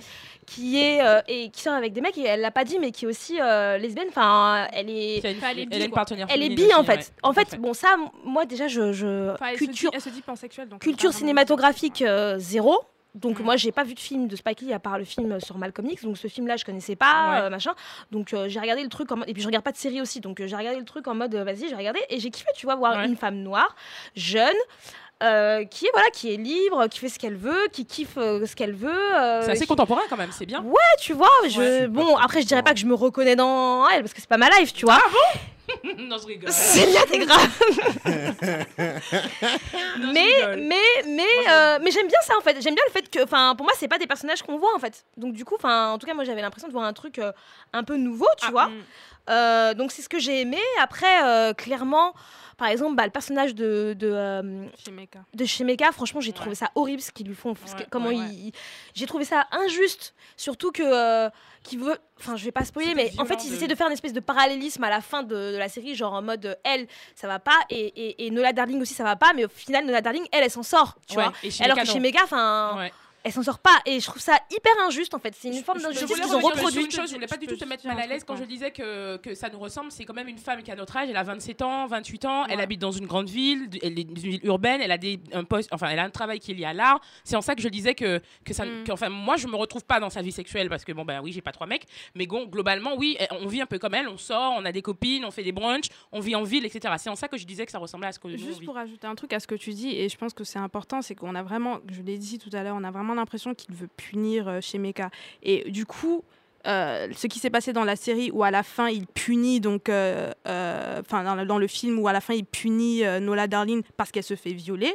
Là, on a l'impression que c'est une autre façon encore de punir une autre femme. Mais après, c'est Ah, justement en fait. entre- Je fais un parallèle avec ce film et la et- série où Et la Shanika série où se- chez Meka, en fait, aussi, il y, a y ces scènes un peu il y a invisible ces patriarcale, scènes là, un peu injustes en fait qu'on comprend pas pourquoi elles sont là et pourquoi il le fait mais donc euh, j'ai vraiment un problème avec euh, avec ça Voilà, c'est le truc positif en tout cas.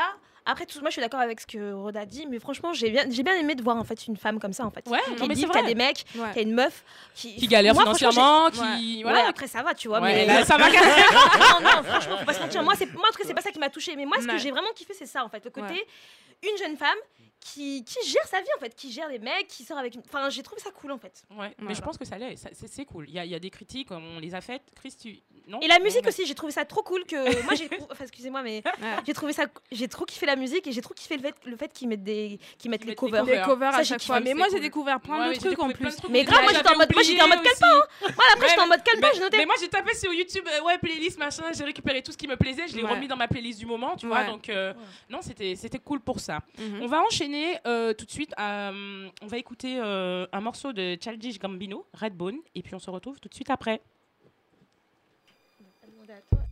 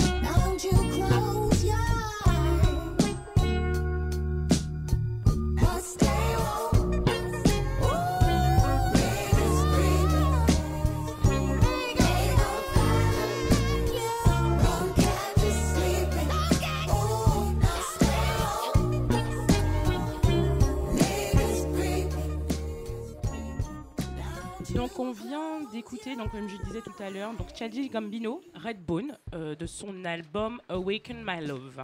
Voilà, qui est un choix de Chris qui aime bien euh, Gambino. C'est Bay. C'est Bay. Donc, on va parler des Grammys. Donc, le nom euh, des nominés aux Grammys, des nommés aux Grammys, Nommés, ouais. des nommés aux Grammys sont tombés en début de semaine dernière. Et les pronostics vont de bon train, même entre nous, on en a discuté. Euh, alors, la grande surprise pour cette édition, euh, cette 60e édition, c'est que les Grammys sont moins white. Euh, Il y a de la diversité. Entre gros guillemets. hein. Non, c'est vrai. Hashtag euh, guillemets, hashtag gros guillemets. euh, Is the new bullshit.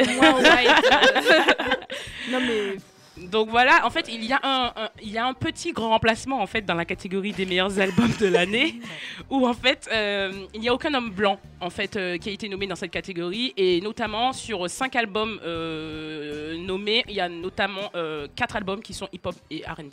Voilà. Si je, si je, moi je crée mes catégories bizarres aussi. Ok. Donc, ça, c'est les conséquences euh, de, de l'évolution euh, du système de vote. Donc, il y a un panel de votants euh, au Grammy qui est plus large. Et aussi, ils ont ouvert, en fait, pour la première fois cette année, des votes en ligne. Donc, forcément, on a, on va dire, un miroir de plus qui, qui s'écoute, en fait, dans, dans la vraie vie euh, au Grammy. Ce qui, ce qui, moi, je considère bien, mais on va en discuter. Donc, en 2017. euh, les Grammys, on peut dire qu'ils ont clairement perdu de leur prestige. En tout cas, moi je le pense, mais vous allez me dire ce que vous en pensez. Et euh, vous allez me dire si vous êtes d'accord. Et euh, déjà à l'époque, des artistes comme Drake, Frank Océan euh, n'avaient pas présenté leurs albums. Euh, View, enfin, euh, Frank Océan n'avait pas présenté Blonde et Drake n'a pas présenté Views de mémoire. L'année il a dernière. pas présenté non année. plus son album que cette année. cette année. C'est ouais. l'année Voilà. dernière, Donc, on peut dire que les Grammys, c'est- sont, le Grammy, les Grammys, euh, c'est une institution en fait. Mhm. Euh, alors qu'on peut considérer certains artistes disent clairement injuste dans ses choix ou dans les votes qui sont faits, démodés aussi, euh, et qu'elle ne reconnaît pas la contribution des artistes noirs, euh, en tout cas dans, dans leur contribution dans la musique actuelle, Mhm. euh, notamment ben, aux, aux États-Unis. Donc, moi, j'ai envie de savoir, est-ce que vous regardez les Grammys? Est-ce qu'en 2017, ça vous intéresse? En tout cas, en 2018, puisqu'elle passera en 2018. Euh, est-ce que vous pensez que c'est pertinent? Voilà, j'ai envie d'avoir déjà votre avis général sur les Grammys en tant que tel. Est-ce que c'est quelque chose qui vous intéresse? Chris, dis-moi. Bon, pour le coup, je vais vraiment passer pour un, un newbie, mais euh, moi, j'ai, pour ma part, hein, j'ai cancel les Grammy quand, quand ils ont donné le Grammy du Best New Artist en 2011 à, à Skrillex. Skrillex qui est tombé dans l'oubli, Skrillex que... Quoique, il fait encore de la musique. Non, il fait encore de la musique, mais bon, euh, voilà, il est en Dans compétition. notre oubli. il- il pas- était en dans concurrence. Celui des autres Dans, dans- en tout cas, dans mon oubli, euh, Skrillex, il est tombé dans les limbes. Et, euh, et voilà, il était, en, il était en concurrence avec Nicki Minaj. Et voilà, j'étais un gros fan de, de, de, de Nicki, peut-être encore un petit peu encore. Et, euh, et, et voilà, et depuis jour, j'ai cancel les Grammy. Et non, plus sérieusement, je pense que ce qui m'avait vraiment choqué, c'est des grands artistes, en fait, des artistes de renom qui n'avaient jamais eu de Grammy. Et je me suis dit, mais euh, Mhm. Diana Ross n'a jamais eu de Grammy. euh, euh, euh, Snoop, euh, attends, il y a qui encore Euh, Tupac, probablement. Ouais, euh, Euh, Tupac. Nas n'a jamais eu de Grammy. Et je me suis dit, mais the fuck Et là, je me suis dit, non, les Grammys sont cancel. Voilà, ils sont Cancel. cancel. Donc, ok. Donc, Chris a cancel les Grammys. Et Bintou, tu cancel ou tu cancel pas Euh, Cancel, ça veut dire quoi même Annulé, Ah, merci. viré, retiré. Bah moi je regarde aussi parce que bah, ça m'intéresse. Je travaille dans l'industrie de la musique et tout, donc euh, c'est c'est- c'est c'est toujours important. Mhm. C'est toujours important hein, quand tu es dans l'industrie de la musique, ça reste la plus grosse institution et les récom- la récompense la plus importante de Ah l'industrie oui. de la musique, Mhm. que tu sois américain ou que tu sois pas américain, ou que tu Mm. sois Ouais. dans la musique africaine ou pas. Donc Ouais. c'est la plus prestigieuse. Donc euh, voilà, je m'y intéresse. Après, euh, j'annule parce que voilà, en tant que noir ou en tant qu'africain, non, mais parce que moi, par exemple, je travaille dans la musique africaine. On sait, on, sait, sait. que déjà les récompenses, c'est là, on va parler plutôt de rap, etc. Mais juste, je fais une petite euh, bah, par- euh, parenthèse sur la sur la sur les musiques africaines, c'est du Ouais. zéro parce que c'est il y a une catégorie qui s'appelle World Music. Et c'est En gros, tout, Angélique Kidjo qui gagne euh, tous les deux Bah ans. oui, Voilà. c'est entre Angelique Kidjo et Youssou N'Dour. Euh, bon, après, c'est pas, je vais pas, euh, mais c'est des artistes qui sont là depuis, euh, je sais pas, 1980. Euh, voilà, il n'y a pas de Ouais, renouvellement. 20, Et puis, 20. la catégorie en elle-même de World Music est une Ça veut dire- catégorie qui n'a pas de sens. World Music, ça veut dire les musiques qui sont pas euh, occidentales. Occidental. C'est-à-dire qu'en fait, tu peux retrouver de la musique indienne, de la Ouais, musique arabe, de la musique, euh, Africaine. euh, tout, Ouais, tout tout n'importe quoi. Ça n'a même pas de, genre- c'est même pas un genre Un genre musical. musical. C'est- C'est et c'est même pas de même géographique en fait. C'est des En fait, c'est- c'est c'est le racial. reste. C'est C'est racial. En gros, tout racial. le monde sauf les blancs. C'est ça, Voilà. Trouve tout exactement. le monde sauf les blancs. Tout Mais a dit les Roda. blancs, les blancs, et je parlerai de blancs occidentaux parce que par exemple les Américains noirs, Beyoncé, elle est pas dans la world music, donc c'est pas les Mm. blancs, c'est vraiment les, c'est vraiment les occidentaux. Les occidentaux. C'est les occidentaux et le reste du monde. Ouais, donc euh, tu cancel, mais pas pour Non, le boulot. parce que ouais, je regarde, Voilà. je suis obligée de regarder comprends. pour le Ok. boulot. Mais après, enfin, clairement, j'y attends rien parce que je sais que les cat- moi, c'est les catégorisations même en elles-mêmes qui sont Mm. pas valables pour moi. Rhoda, toi, tu, tu cancel aussi? Euh, ouais, ouais, moi je cancelle hein, totalement, mais si j'annule, mais après, mais après, effectivement, après, je, je le dis clairement, des fois, je regarde les Grammys quand j'ai le temps, Pour mais les en fait, performances? euh, ouais, pour les performances aussi, et, euh, et euh, mais j'ai pas, je pense, que j'ai pas regardé l'année dernière, mais l'année d'avant, j'avais regardé, et j'avais bien aimé euh, la, la performance de Kendrick, Ouais. Kendrick Lamar. euh, Euh, avec la carte de l'Afrique oui, et avec la carte au de milieu, ouais, ça m'a fait bizarre. milieu, mais bon, ouais. c'était bien. Moi aussi, hein. l'aise. Non, moi, moi, moi, j'avais, bien aimé. Non, non, non, la presta était bien. C'est juste ça qui m'avait choqué. Mais, mais ok. Ça, ça m'avait pas choqué. Non, Non plus. Ok. l'aise. Il était pas enchaîné. On en, euh, discute- on en discutera euh, une autre fois. off, off. Euh, mais euh, oui, non, je, si, si, je, je cancelle les Grammy. Je pense que je, re- je regarde toujours l'émission vraiment juste parce que voilà, c'est une, émission de divertissement. Ça me divertit pas tant que ça. Honnêtement, je prends beaucoup plus de plaisir à regarder les BET, largement plus. Ouais, clairement. Euh, mais je regarde les Grammys parce que, ce, comme Bintou l'a dit, c'est une institution. Ce sont les, euh, les récompenses de la musique les plus importantes. Ouais. C'est quand même les Oscars, entre parenthèses, de la musique. Donc bon, tu regardes toujours parce que ça a cette, euh, ce prestige-là. Euh, et tu te dis, voilà, c'est toujours bien quand je vois que Maxwell a eu un Grammy, je suis là, ouais. Quand je vois que D'Angelo a un Grammy, je suis là, ouais. Mais en vrai, je sais très bien que bah il y en a plein aussi qui sont aussi euh, méritants qui n'ont jamais eu de Grammys. Donc bon, voilà, c'est c'est un peu. euh, voilà. Ouais, ok. Le côté, le côté euh, même le côté justement entertainment, divertissement. Ouais, la performance, la beauté du show. Ouais, même ça, je, je sais pas, je pourrais pas dire que genre ça s'est ça s'est dégradé ou pas, mais bon, c'est vrai qu'aussi, je vais pas faire la vieille alors que j'ai que 29 ans, mais bon, c'est sûr qu'il y a plus les Prince ou machin, donc déjà, bon, il y a certains artistes qui sont moins intéressants à voir, et puis. euh, et puis quand t'as compris aussi le, le, le- quand t'as compris comment ça marche, limite t'as envie de te dire qu'est-ce que ces artistes, les artistes qui t'intéressent, qu'est-ce qu'ils font ici Mais en fait? Qu'est-ce qu'ils sont là à jouer, en à faire euh, le show? Est-ce que tu, Tu penses que, est-ce que vous pensez que, que c'est important encore quand on est un artiste afro-américain et qu'on est chanteur de hip-hop, de R&B, de ces musiques-là? Est-ce que c'est quel est votre positionnement? Vous seriez un artiste par exemple comme eux, vous vous iriez euh, euh, présenter votre album ou pas? Est-ce que c'est important? Bintou? Bah moi du coup je, rebondis euh, sur, ça et sur ce que Roda disait tout à l'heure. Euh, moi j'ai regardé par exemple celui de l'année dernière parce qu'il y avait Beyoncé. J'ai pas osé Ouais. te demander, je voulais pas euh, parler Et de euh, sujet, franchement, euh. honnêtement, moi, ça m'a vraiment choqué en fait. J'étais vraiment traumatisée et je sais pas pourquoi j'étais traumatisée. Il y a pas de raison parce que je savais très bien que les Grammys, euh, leurs catégories ne sont pas valables, etc. Mais là, j'ai trouvé ça presque pornographique dans l'humiliation en fait qu'ils ont fait à Beyoncé, euh, qui a fait quand même, on va dire, je pense que c'est son chef-d'œuvre en fait en tant qu'artiste, ce qu'elle Ouais. a fait avec euh, son Lemonade. album euh, Lemonade. Je pense que c'est son chef-d'œuvre en tant qu'artiste. Voilà, la meuf, elle s'est donnée quoi. La meuf a été enceinte jusqu'au cou. euh, Elle a tout donné. non mais enfin voilà, elle a tout donné que ce qu'elle aurait jamais donné. Et puis bon, et puis euh, l'album était important, Mhm. euh, et pas que par rapport à nous noirs, il était important même par rapport. euh, musicalement, musicalement, historiquement, je pense. hein. ouais, c'est un chef-d'œuvre, hein, franchement. hein. Et, euh, et voilà, elle a, été, qui a elle a gagné été Non humiliée. Non mais elle a été humiliée, c'est-à-dire qu'elle a fait un show, donc tout le monde regardait Ouais. la cérémonie pour voir Pour la prestation Mhm. de Beyoncé enceinte de ses jumeaux jusqu'au cou, Ouais. qu'elle allait nous faire des, cérémonies de euh, shoot, de tout, la totale, tout. Moi je me suis réveillée à 3h du matin, j'ai cherché les liens sur Twitter, machin. C'est dur. Non Elle était deep. Et j'ai vécu l'humiliation euh, d'une grande artiste euh, afro-américaine en direct. C'est comme ça que je le truc et franchement j'en parle encore et j'en ai encore la chair de poule parce que ça m'a ça m'a vraiment ça m'a vraiment choqué en fait. Ouais. Donc du coup euh, franchement je regarderai même plus en vrai. Ça Chris, T'en as pensé quoi de, de ça d'ailleurs, euh, des humiliations, euh, des Grammys et T'as des artistes qui t'ont déçu ou qu'est-ce que tu aurais été un artiste afro-américain, tu, tu serais allé au Grammy? Tu aurais présenté ton album tu, tu, tu serais, tu te serais positionné politiquement en disant non, bon, c'est inutile pour moi Bah, moi, d'un côté, je sais pas comment me positionner parce que moi, je suis quelqu'un de très pragmatique. Je pense que si j'avais été afro-américain, euh, tout ce que je dis là, ouais, euh, je cancelle les Grammys, fuck les Grammys. euh, à la fin de la journée, les Grammys, c'est des, c'est des, euh, comment dirais-je, c'est des, putains de stimulateurs de, de vente en fait. Euh, et ça garantit, enfin, quand on voit quand ils vendent les pochettes et qu'ils mettent le petit, tu sais, le petit encart doré gra- nominé au Grammy ou alors voilà c'est c'est- c'est un putain de stimulateur de vente donc voilà moi si j'avais été afro-américain machin. mais d'un autre côté euh, je pense que quitte à, à vraiment booster mes ventes et à faire plus je préfère encore aller explorer des, des marchés étrangers plutôt que de me casser le cul hein, parce que je oh, désolé je suis un peu vulgaire Euh, non mais en fait je suis rentré quand je suis entré dans l'industrie du livre et que je me suis vraiment mis à bosser dans l'édition et que j'ai vu comment les euh, cérémonies de, de- enfin les cérémonies de remise de prix, les, par exemple le prix Goncourt. Bah, comment ça fonctionne. C'est le prix littéraire le plus prestigieux euh, en, en France, le prix Goncourt, et en fait on le surnomme le prix Gallimard. Pourquoi? Parce que chaque année, c'est un auteur de chez Gallimard qui remporte le, le- le- le prix.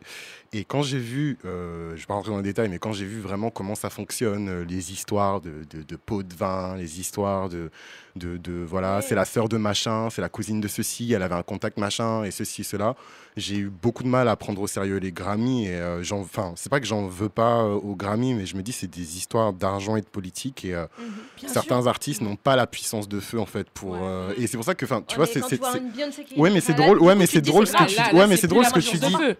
Ouais, mais c'est ce que- c'est drôle ce que tu dis sur Beyoncé parce que moi, c'est pas que j'ai pas pitié d'elle, mais je me dis que pour tous les Grammys qu'elle a eu, elle a quand même eu le record de, de l'artiste féminine la plus récompensée en une soirée. Je crois qu'elle a arraché Lauren Hill. Enfin, peut-être que Taylor Swift, elle a le record maintenant, mais elle a eu en tout cas Beyoncé. Je, je non. Oui, pour je- son passif qu'elle a Voilà. pas mérité, euh, du coup, elle fallait elle méritait cette l'humiliation Non, non, non, non, non. pas. En fait, c'est pas qu'elle mérite l'humiliation, mais je me dis, euh, elle a pas eu celui-là, elle en aura un autre. Tu vois, genre. euh, Ouais, mais sauf que c'est pas. Ouais, bon, bon après voilà. Mais moi, ouais, du coup, je parle. ouais. on, on va enchaîner, on va écouter. Je, je peux juste. Oui, oui, oui. non, excuse-moi, pardon. Vas-y, Roda, je Euh, m'excuse. en fait, moi, moi, tout ce que j'ai à dire, c'est, je pense que, euh, enfin, je suis pas, je suis pas une artiste américaine, donc euh, je peux pas dire exactement ce que j'aurais fait à leur place, mais je peux comprendre qu'il y en ait qui vont, Qui vont. qui vont aux Grammys parce que quand on connaît l'histoire donc de la musique aux États-Unis et comment bah, la séparation, comment à un moment donné les Nord-Américains étaient catégorisés dans race music et qu'ils n'avaient pas vraiment accès à ce mainstream là et que c'était vraiment le but de certains ar- artistes de passer du chart grace music au chart, au chart pop music si tu Ouais. veux. Je peux comprendre qu'à un moment donné, voilà, c'est pour eux historiquement ça ça signifie quelque chose d'être euh, d'être Grammys. On, a peut-être même dépassé ça, parce qu'aujourd'hui, il y en a qui disent Moi, je n'y vais pas. Alors qu'ils auraient Bah pu oui. y, a- y être. Oui, oui, mais après woke, bon. Ah.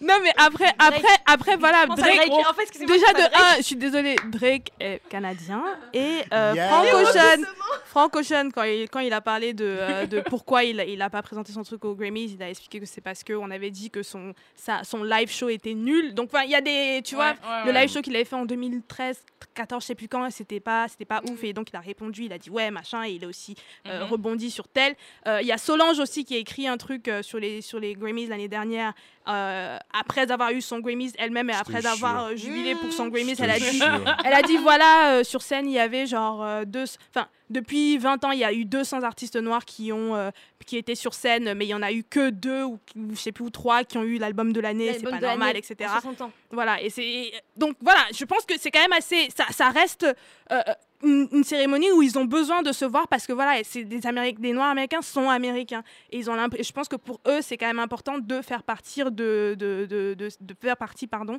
de cette cérémonie là. Maintenant, moi personnellement. Je ne suis pas artiste afro-américaine, mais je dirais si on ne te respecte pas, Bah oui.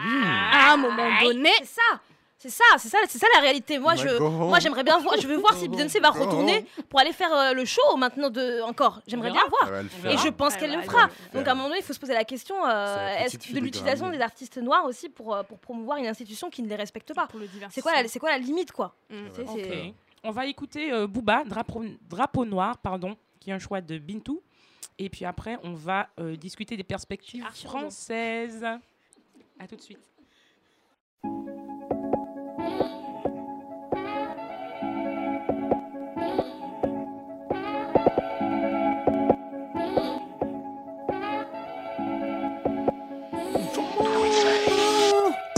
Un peu peur à la voisine. J'ai du calcaire dans la poitrine. Y'a tes empreintes sur la vitrine. Montré du doigt par la victime. Un noir pendu dans ma rétine. Du sang d'esclave sur ma tétine. La baraque a bien de piquine. Y'a du col à dans ta cyprine.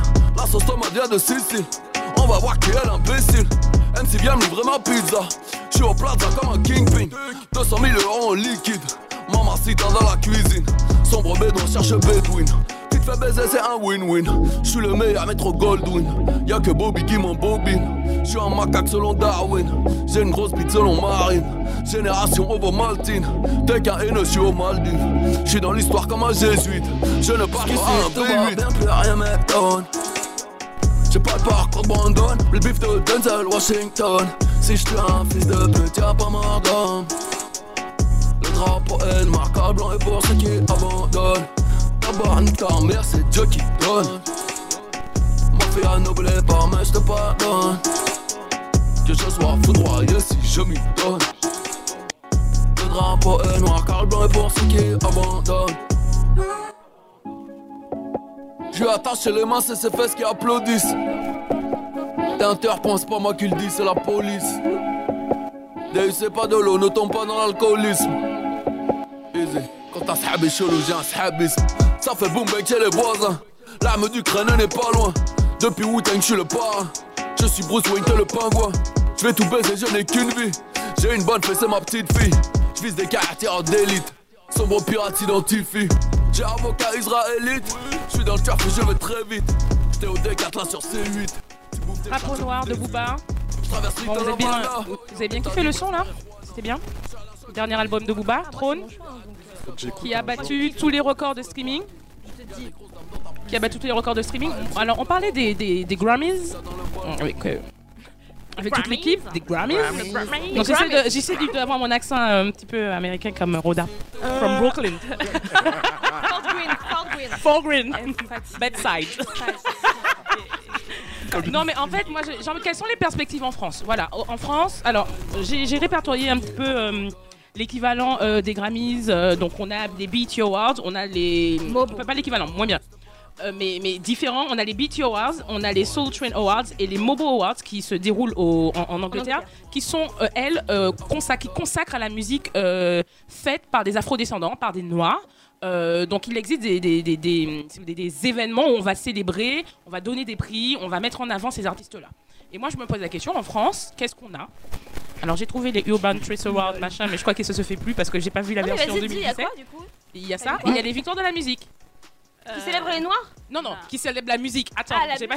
Qui célèbre la musique Ah, C'est un entonnoir, ça Bon, célèbre la musique. voilà. Voilà. En France, une- un événement qui célèbre la musique sont les victoires de la musique notamment. Après, il y a les Energy Music Awards, mais ça, j'en parle pas. Mais je parle d'une institution, les victoires de la musique. Et euh, on n'a pas l'équivalent des Mobo, on n'a pas l'équivalent de Soul Train, on n'a pas l'équivalent de BET. Euh, donc je me demande, un, un- quelqu'un comme Booba qui fait un album Trône, euh, que, que moi j'ai pas, que j'ai écouté un peu, mais voilà, pour l'instant je me suis pas bien fixé dessus, mais qui bat tous les records de stream ever. Euh, Niska avec Réseau qui bat des, des- records, etc., de vente et de stream. Bintou va, va commencer, hein, parce que je sens qu'elle a envie de parler Booba. Et puis. elle bouillonne là. Mais en fait, quel espace en France on a pour célébrer euh, la réussite d'un d'un artiste comme Booba, par exemple?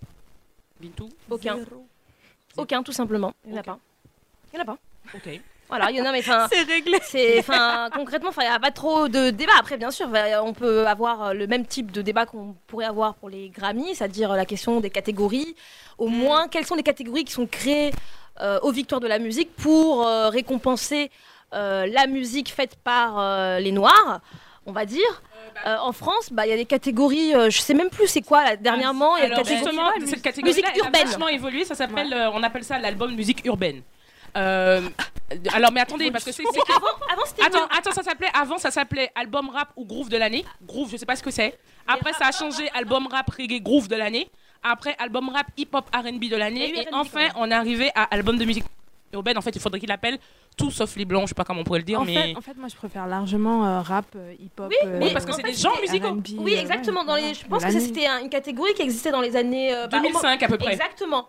Bah, elle C'est avait- ça. bah, en même temps, à cette époque-là, le RB en France existait un peu. Ouais.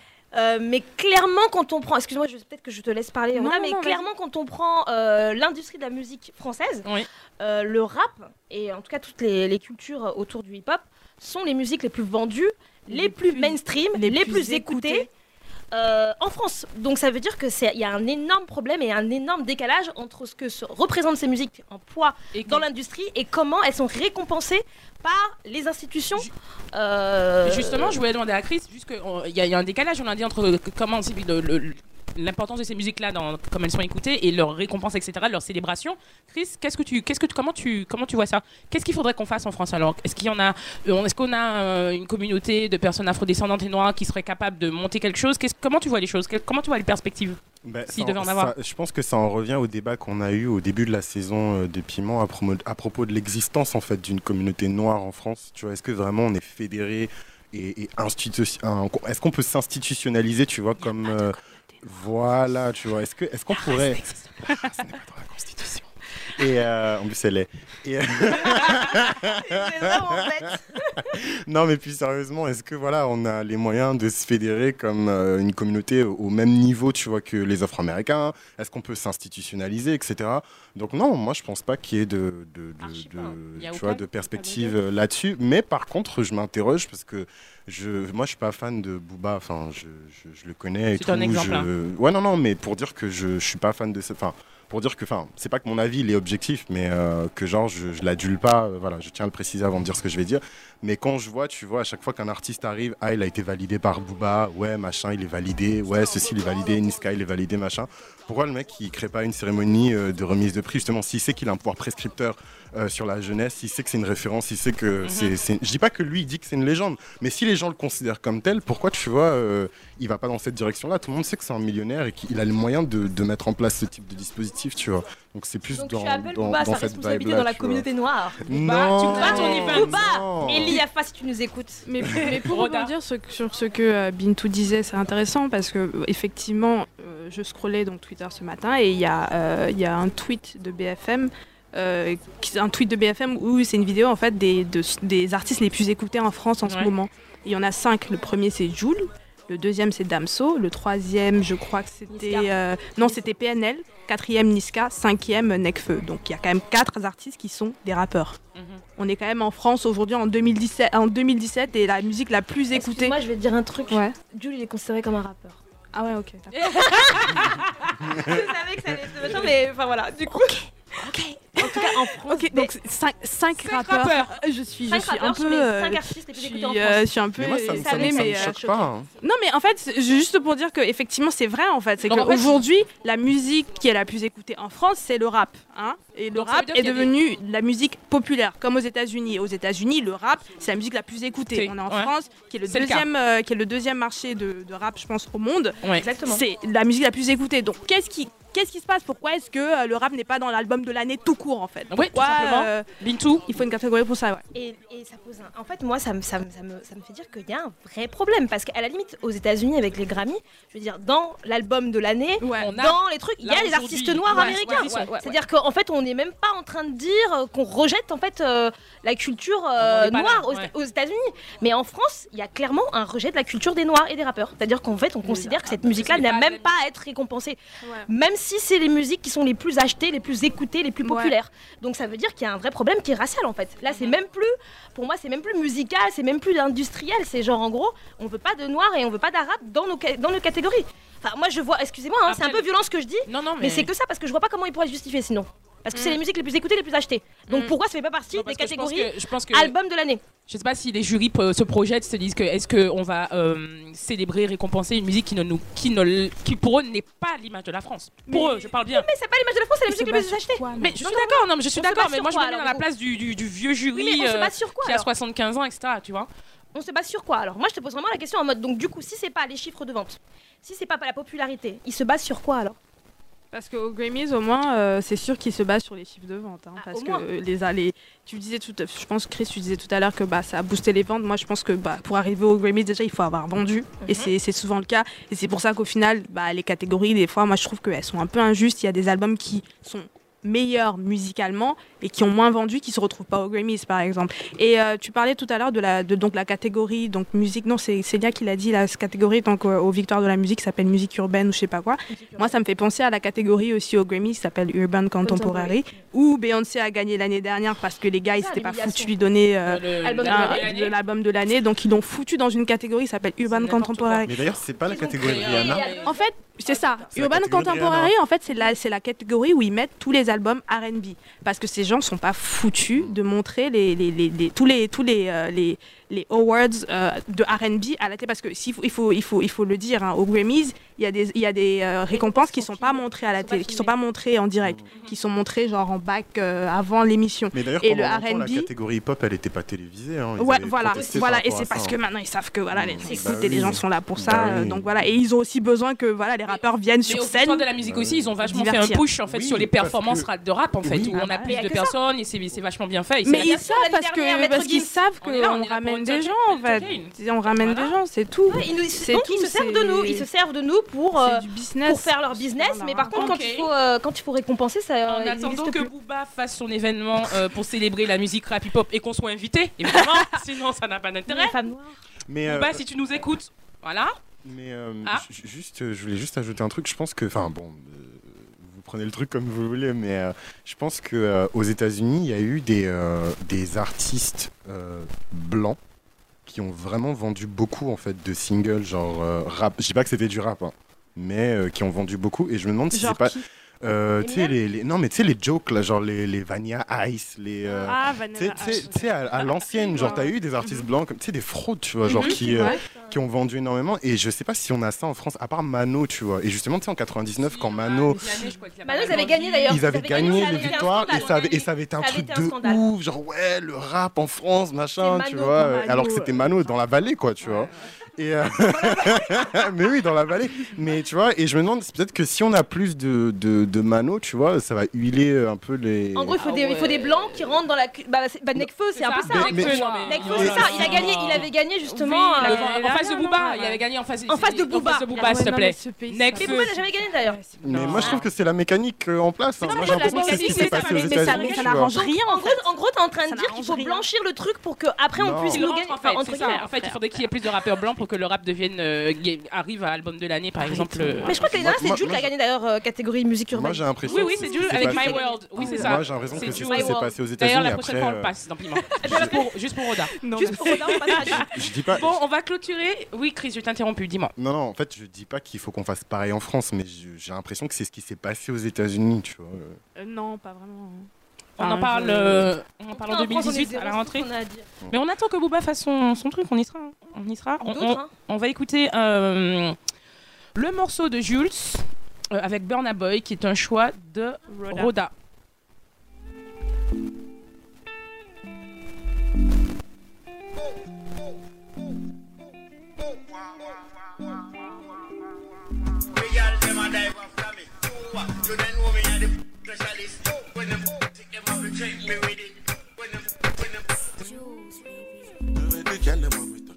Body like me forget something on them body, sir. Why every time them left them come back in a hurry, sir?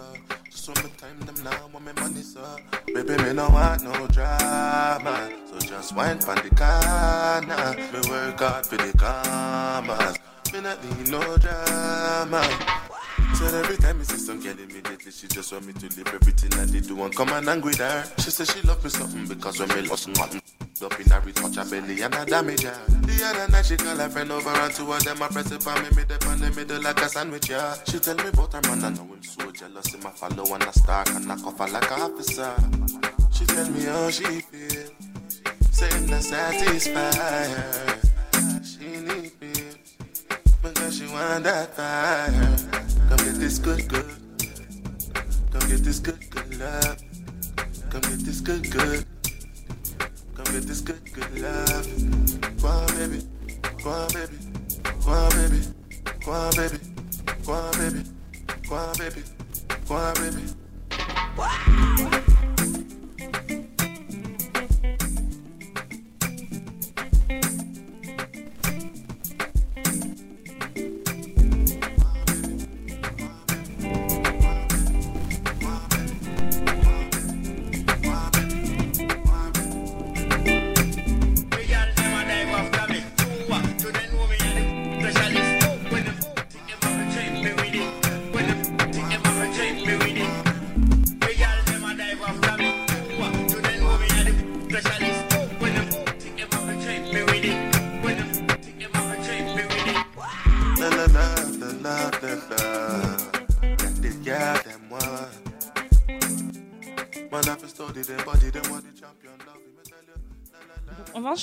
avec euh, la dernière rubrique euh, où on va euh, rapidement euh, parler de nos kiffs de l'année 2017. Euh, on a fait plusieurs, euh, plusieurs petites, euh, petites lignes, plusieurs choix, pardon. Donc, euh, je ne sais pas qui veut commencer. Chris, tu commences? Donc euh, on, a, on va parler, donc on- chacun va citer donc, le tweet, la punchline de l'année, le film, la série, le son, l'album, la photo, enfin voilà, je vous laisse euh, faire comme... On commence par Chris sur le tweet ou la punchline de l'année 2017 pour Chris. Chris, on t'écoute. Euh, alors, le tweet ou la punchline de l'année euh, 2017, moi, c'était lié à un énième euh, beef d'Azlia Banks. Sans blague. Euh, mais en fait, c'était drôle parce que c'est c'est une, euh, une artiste, euh, bah, c'est Down Richard, je, pense que vous voyez Oui, qui c'est, Richard. Euh, qui euh, lui parlait en DM et en fait, euh, je sais pas, elles se réconciliaient, je sais pas si elles étaient vraiment en bif, mais en tout cas, elles discutaient en DM. Et Banks, elle a la mauvaise habitude de publier en fait DM, euh, ouais. les DM qu'elle échange avec les artistes, tu vois.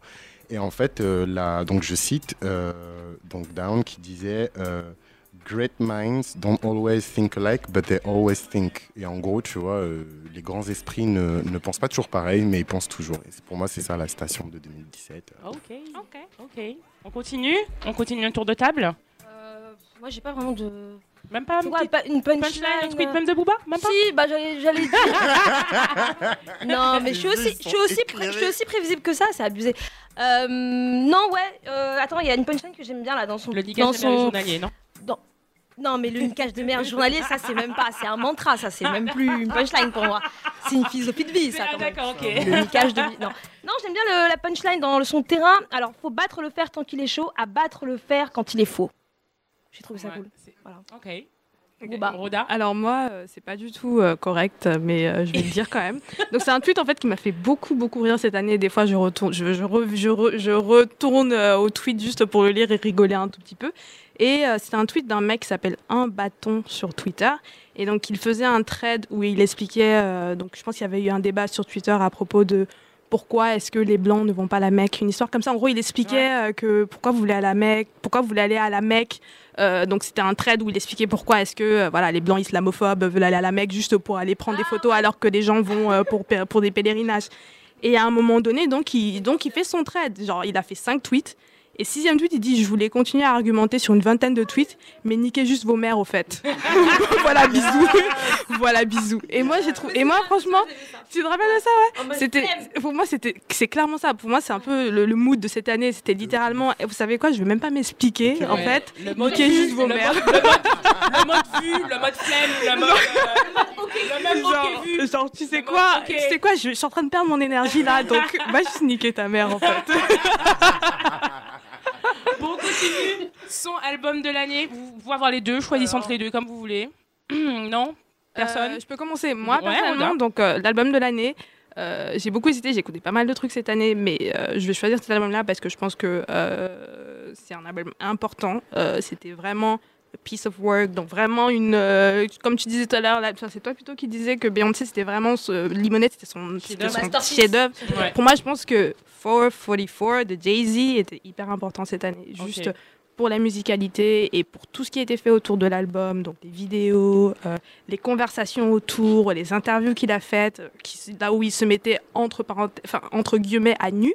Euh, donc moi, c'est un album que j'ai beaucoup écouté, que j'ai beaucoup aimé. Et je vais le dire tout de suite, et j'en ai rien à foutre. euh, je pense que littéralement aux Grammys, toutes les catégories où Jay-Z est face à Kendrick, il devrait gagner. Oui, je suis d'accord. Boum. Oreille. Damn Non mais je pense, je pense. Voilà, Bintou, on a un album, un son de l'année, on a un truc. Moi, bizarrement, euh, pas cette année en fait. Je, je- y a pas Non, un. non, J'ai écouté.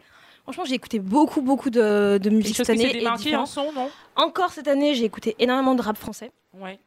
Euh, mais je pourrais pas dire que c'est l'album de Booba parce qu'il vient de sortir il y a une semaine. Il faut, pas- il faut arrêter de se foutre de la gueule du monde à un moment donné On quand va se même. calmer, on va se calmer. Mais l'album de Niska était cool, mais j'ai pas d'album de l'année alors que l'année dernière j'avais vraiment genre. euh, T'avais quoi un- l'année dernière? L'année dernière, j'avais euh, deux albums. Il y avait l'album de PNL Ouais. euh, et l'album de Solange. Ouais.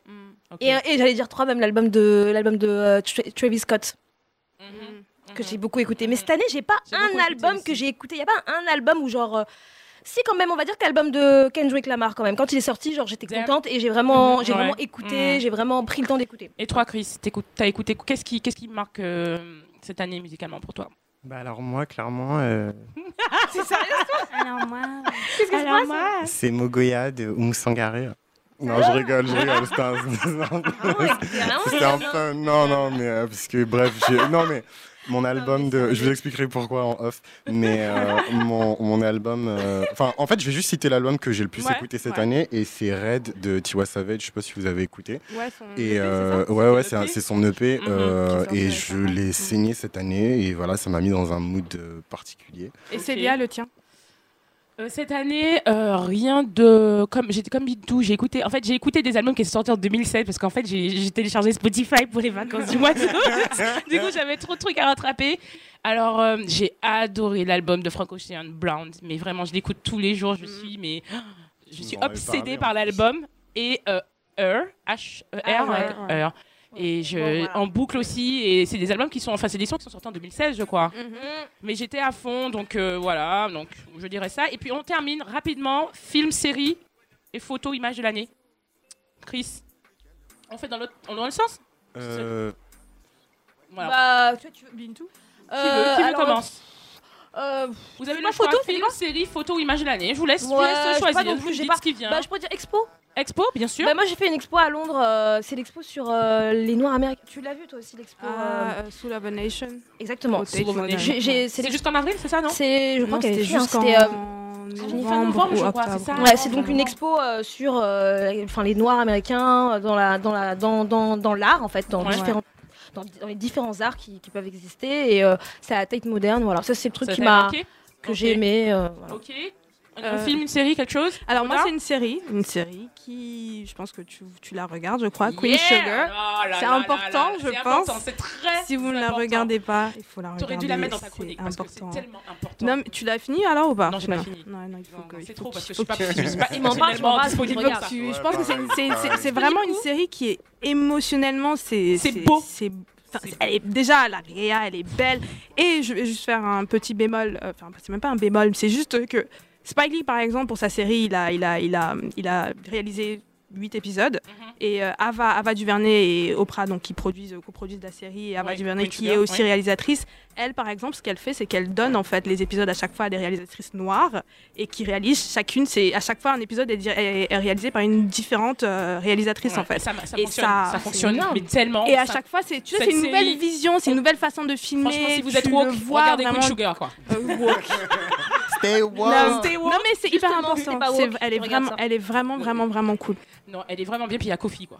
Déjà, à partir du Ouais. moment où il y a Kofi. euh, ouais c'est pas mon c'est pas mon personnage préféré Oh là mais là, euh, c'est Regardez, bon, depuis, le temps que vous va. par- depuis le temps que vous m'en parlez, je vais le regarder. Mais c'est Ok. disponible où Juste, enfin, vraiment, Non, en fait, on nous euh, écoute, c'est disponible comment ah Euh, ouais C'est pas, c'est pas sur Netflix, c'est pas sur... non c'est pas sur Netflix c'est sur, sur ça passe sur la C'est sur chaîne de Oprah qui s'appelle Own mais euh, pour, euh, pour mes rails, allez sur euh, Project Free TV. c'est vrai. Non, mais c'est vrai, merci, parce que Ouais, moi, par voilà. exemple, j'ai- Protect moi, il y a beaucoup de séries que je regarde pas parce que je, je les trouve pas te Et toi, et toi, du coup, euh, Célia? Euh, C'est quoi film, le série euh, Alors là, euh, franchement, je n'en T'as pas bossé, hein, Célia. C'est Non, la non, dernière mais c'est- émission de non, mais non, mais non, non, mais j'ai pas bossé parce que je suis host, ok? Donc euh, je dirais Queen Sugar, vraiment, parce que Ouais. depuis l'année dernière, ça me berce et, et ça me fait du bien, ça me fait Ouais, pleurer, c'est beau, c'est tellement bien. beau.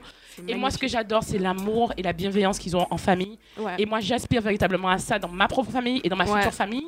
Donc, c'est pour moi, c'est quand même une leçon que je prends à chaque fois de s'aimer autant et d'aimer les défauts des autres et de Mm. se respecter. C'est tellement, tellement beau que. Ouais, Queen Sugar, franchement, cette année, l'année prochaine, euh, c'est la Ouais, meilleure ouais. série euh, de On tous les temps, euh, en tout cas des dix, des dix prochaines années, je pense. Cool. Et puis, je voulais parler de la, de la photo, parce que bon, voilà, je, je finis sur la photo. bon, ben, de toute façon, cette photo-là, elle tombe tous les deux ans. Vous savez Ouais. pas c'est quelle photo? Non. La photo de Rihanna à la crop over, Ah, à la barbade. non, mais t'es sûre Et elle a essayé avec sa perruque bleue. Donc euh, cette année encore, elle était, elle était mad. Sa photo, elle était La ouf. photo a vachement Et euh, circulé, non, hein. non, elle était. Non, mais tous les deux ans, je l'attends cette photo et, je suis jamais déçue. photo, hein. Non, cette, photo, c'est un rendez-vous. Et Rihanna au crop over, on fera le crop over. Est-ce que je peux dire Ah, un truc? Peut-être ce sera pas.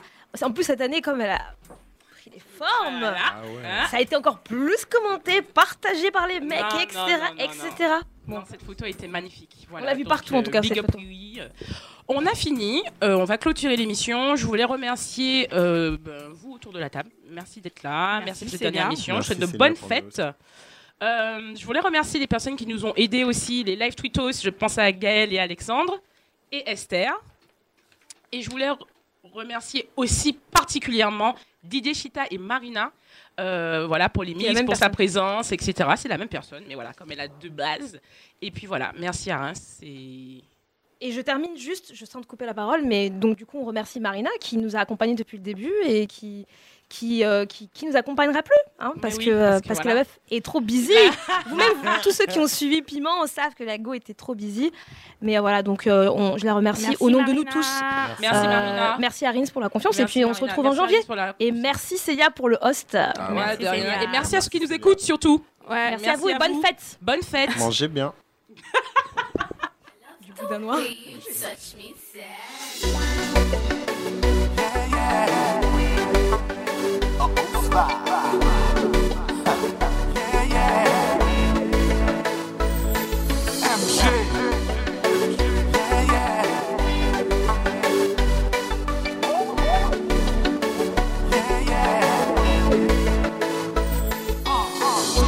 Tes bijoux marchaient en direction. Ouais, tes guettants, ouais, son bénédiction. Son pas fait en guerre ou guettant prend attention. Où c'est, Ou se souley ka brye la fe noua Debi ma ver mwen senti mge la jwa Mwen chwazi ma gouge an pil jwa Mwen lon vope kom tan kou yo chemis Tan bri ba la gen beri beri plis Ou fe mwen vivwa jile ou di mwen aloti Si ou le man ki ralem tan kou metal Ou jom de kontrole pou mwen sa pa normal. Pote yon chale ki fem ble bon ti gout lo. Ouye Chak jou ki pase mwen anvi kembe yon nan bram Tout sa kou se pam, tout sa kou mwen se pam Mwen map toujou mwen swen kè an tan kou yon pip lo O ralanti Mami mami manvi pase lan nan sou Manvi tou le toan bel parol lan son vek yo Sa wason jem la wanvi fè l'amou pirat ki soubou Aswe a mwen bal fok liye tout problem mou. Tade ki janken nou apat san koutan mou.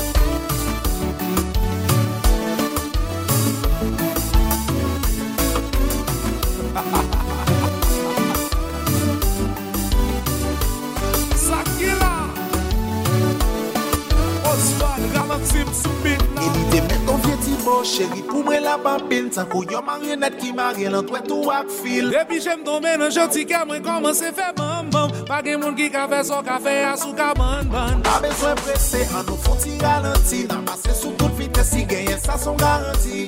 Eski ou pare?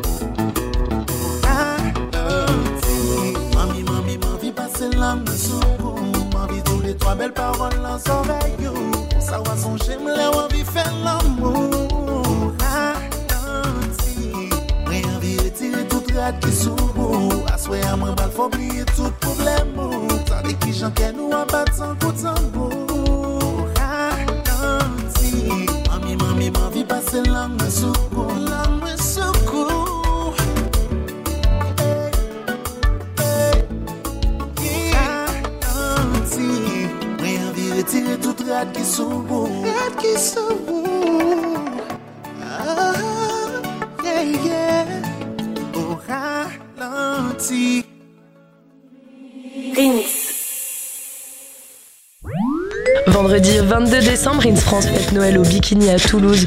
Retrouvez AZF, Noyographique, Manaré et Oxander jusqu'au bout de la nuit pour une soirée étincelante. Plus d'infos sur rins.fr.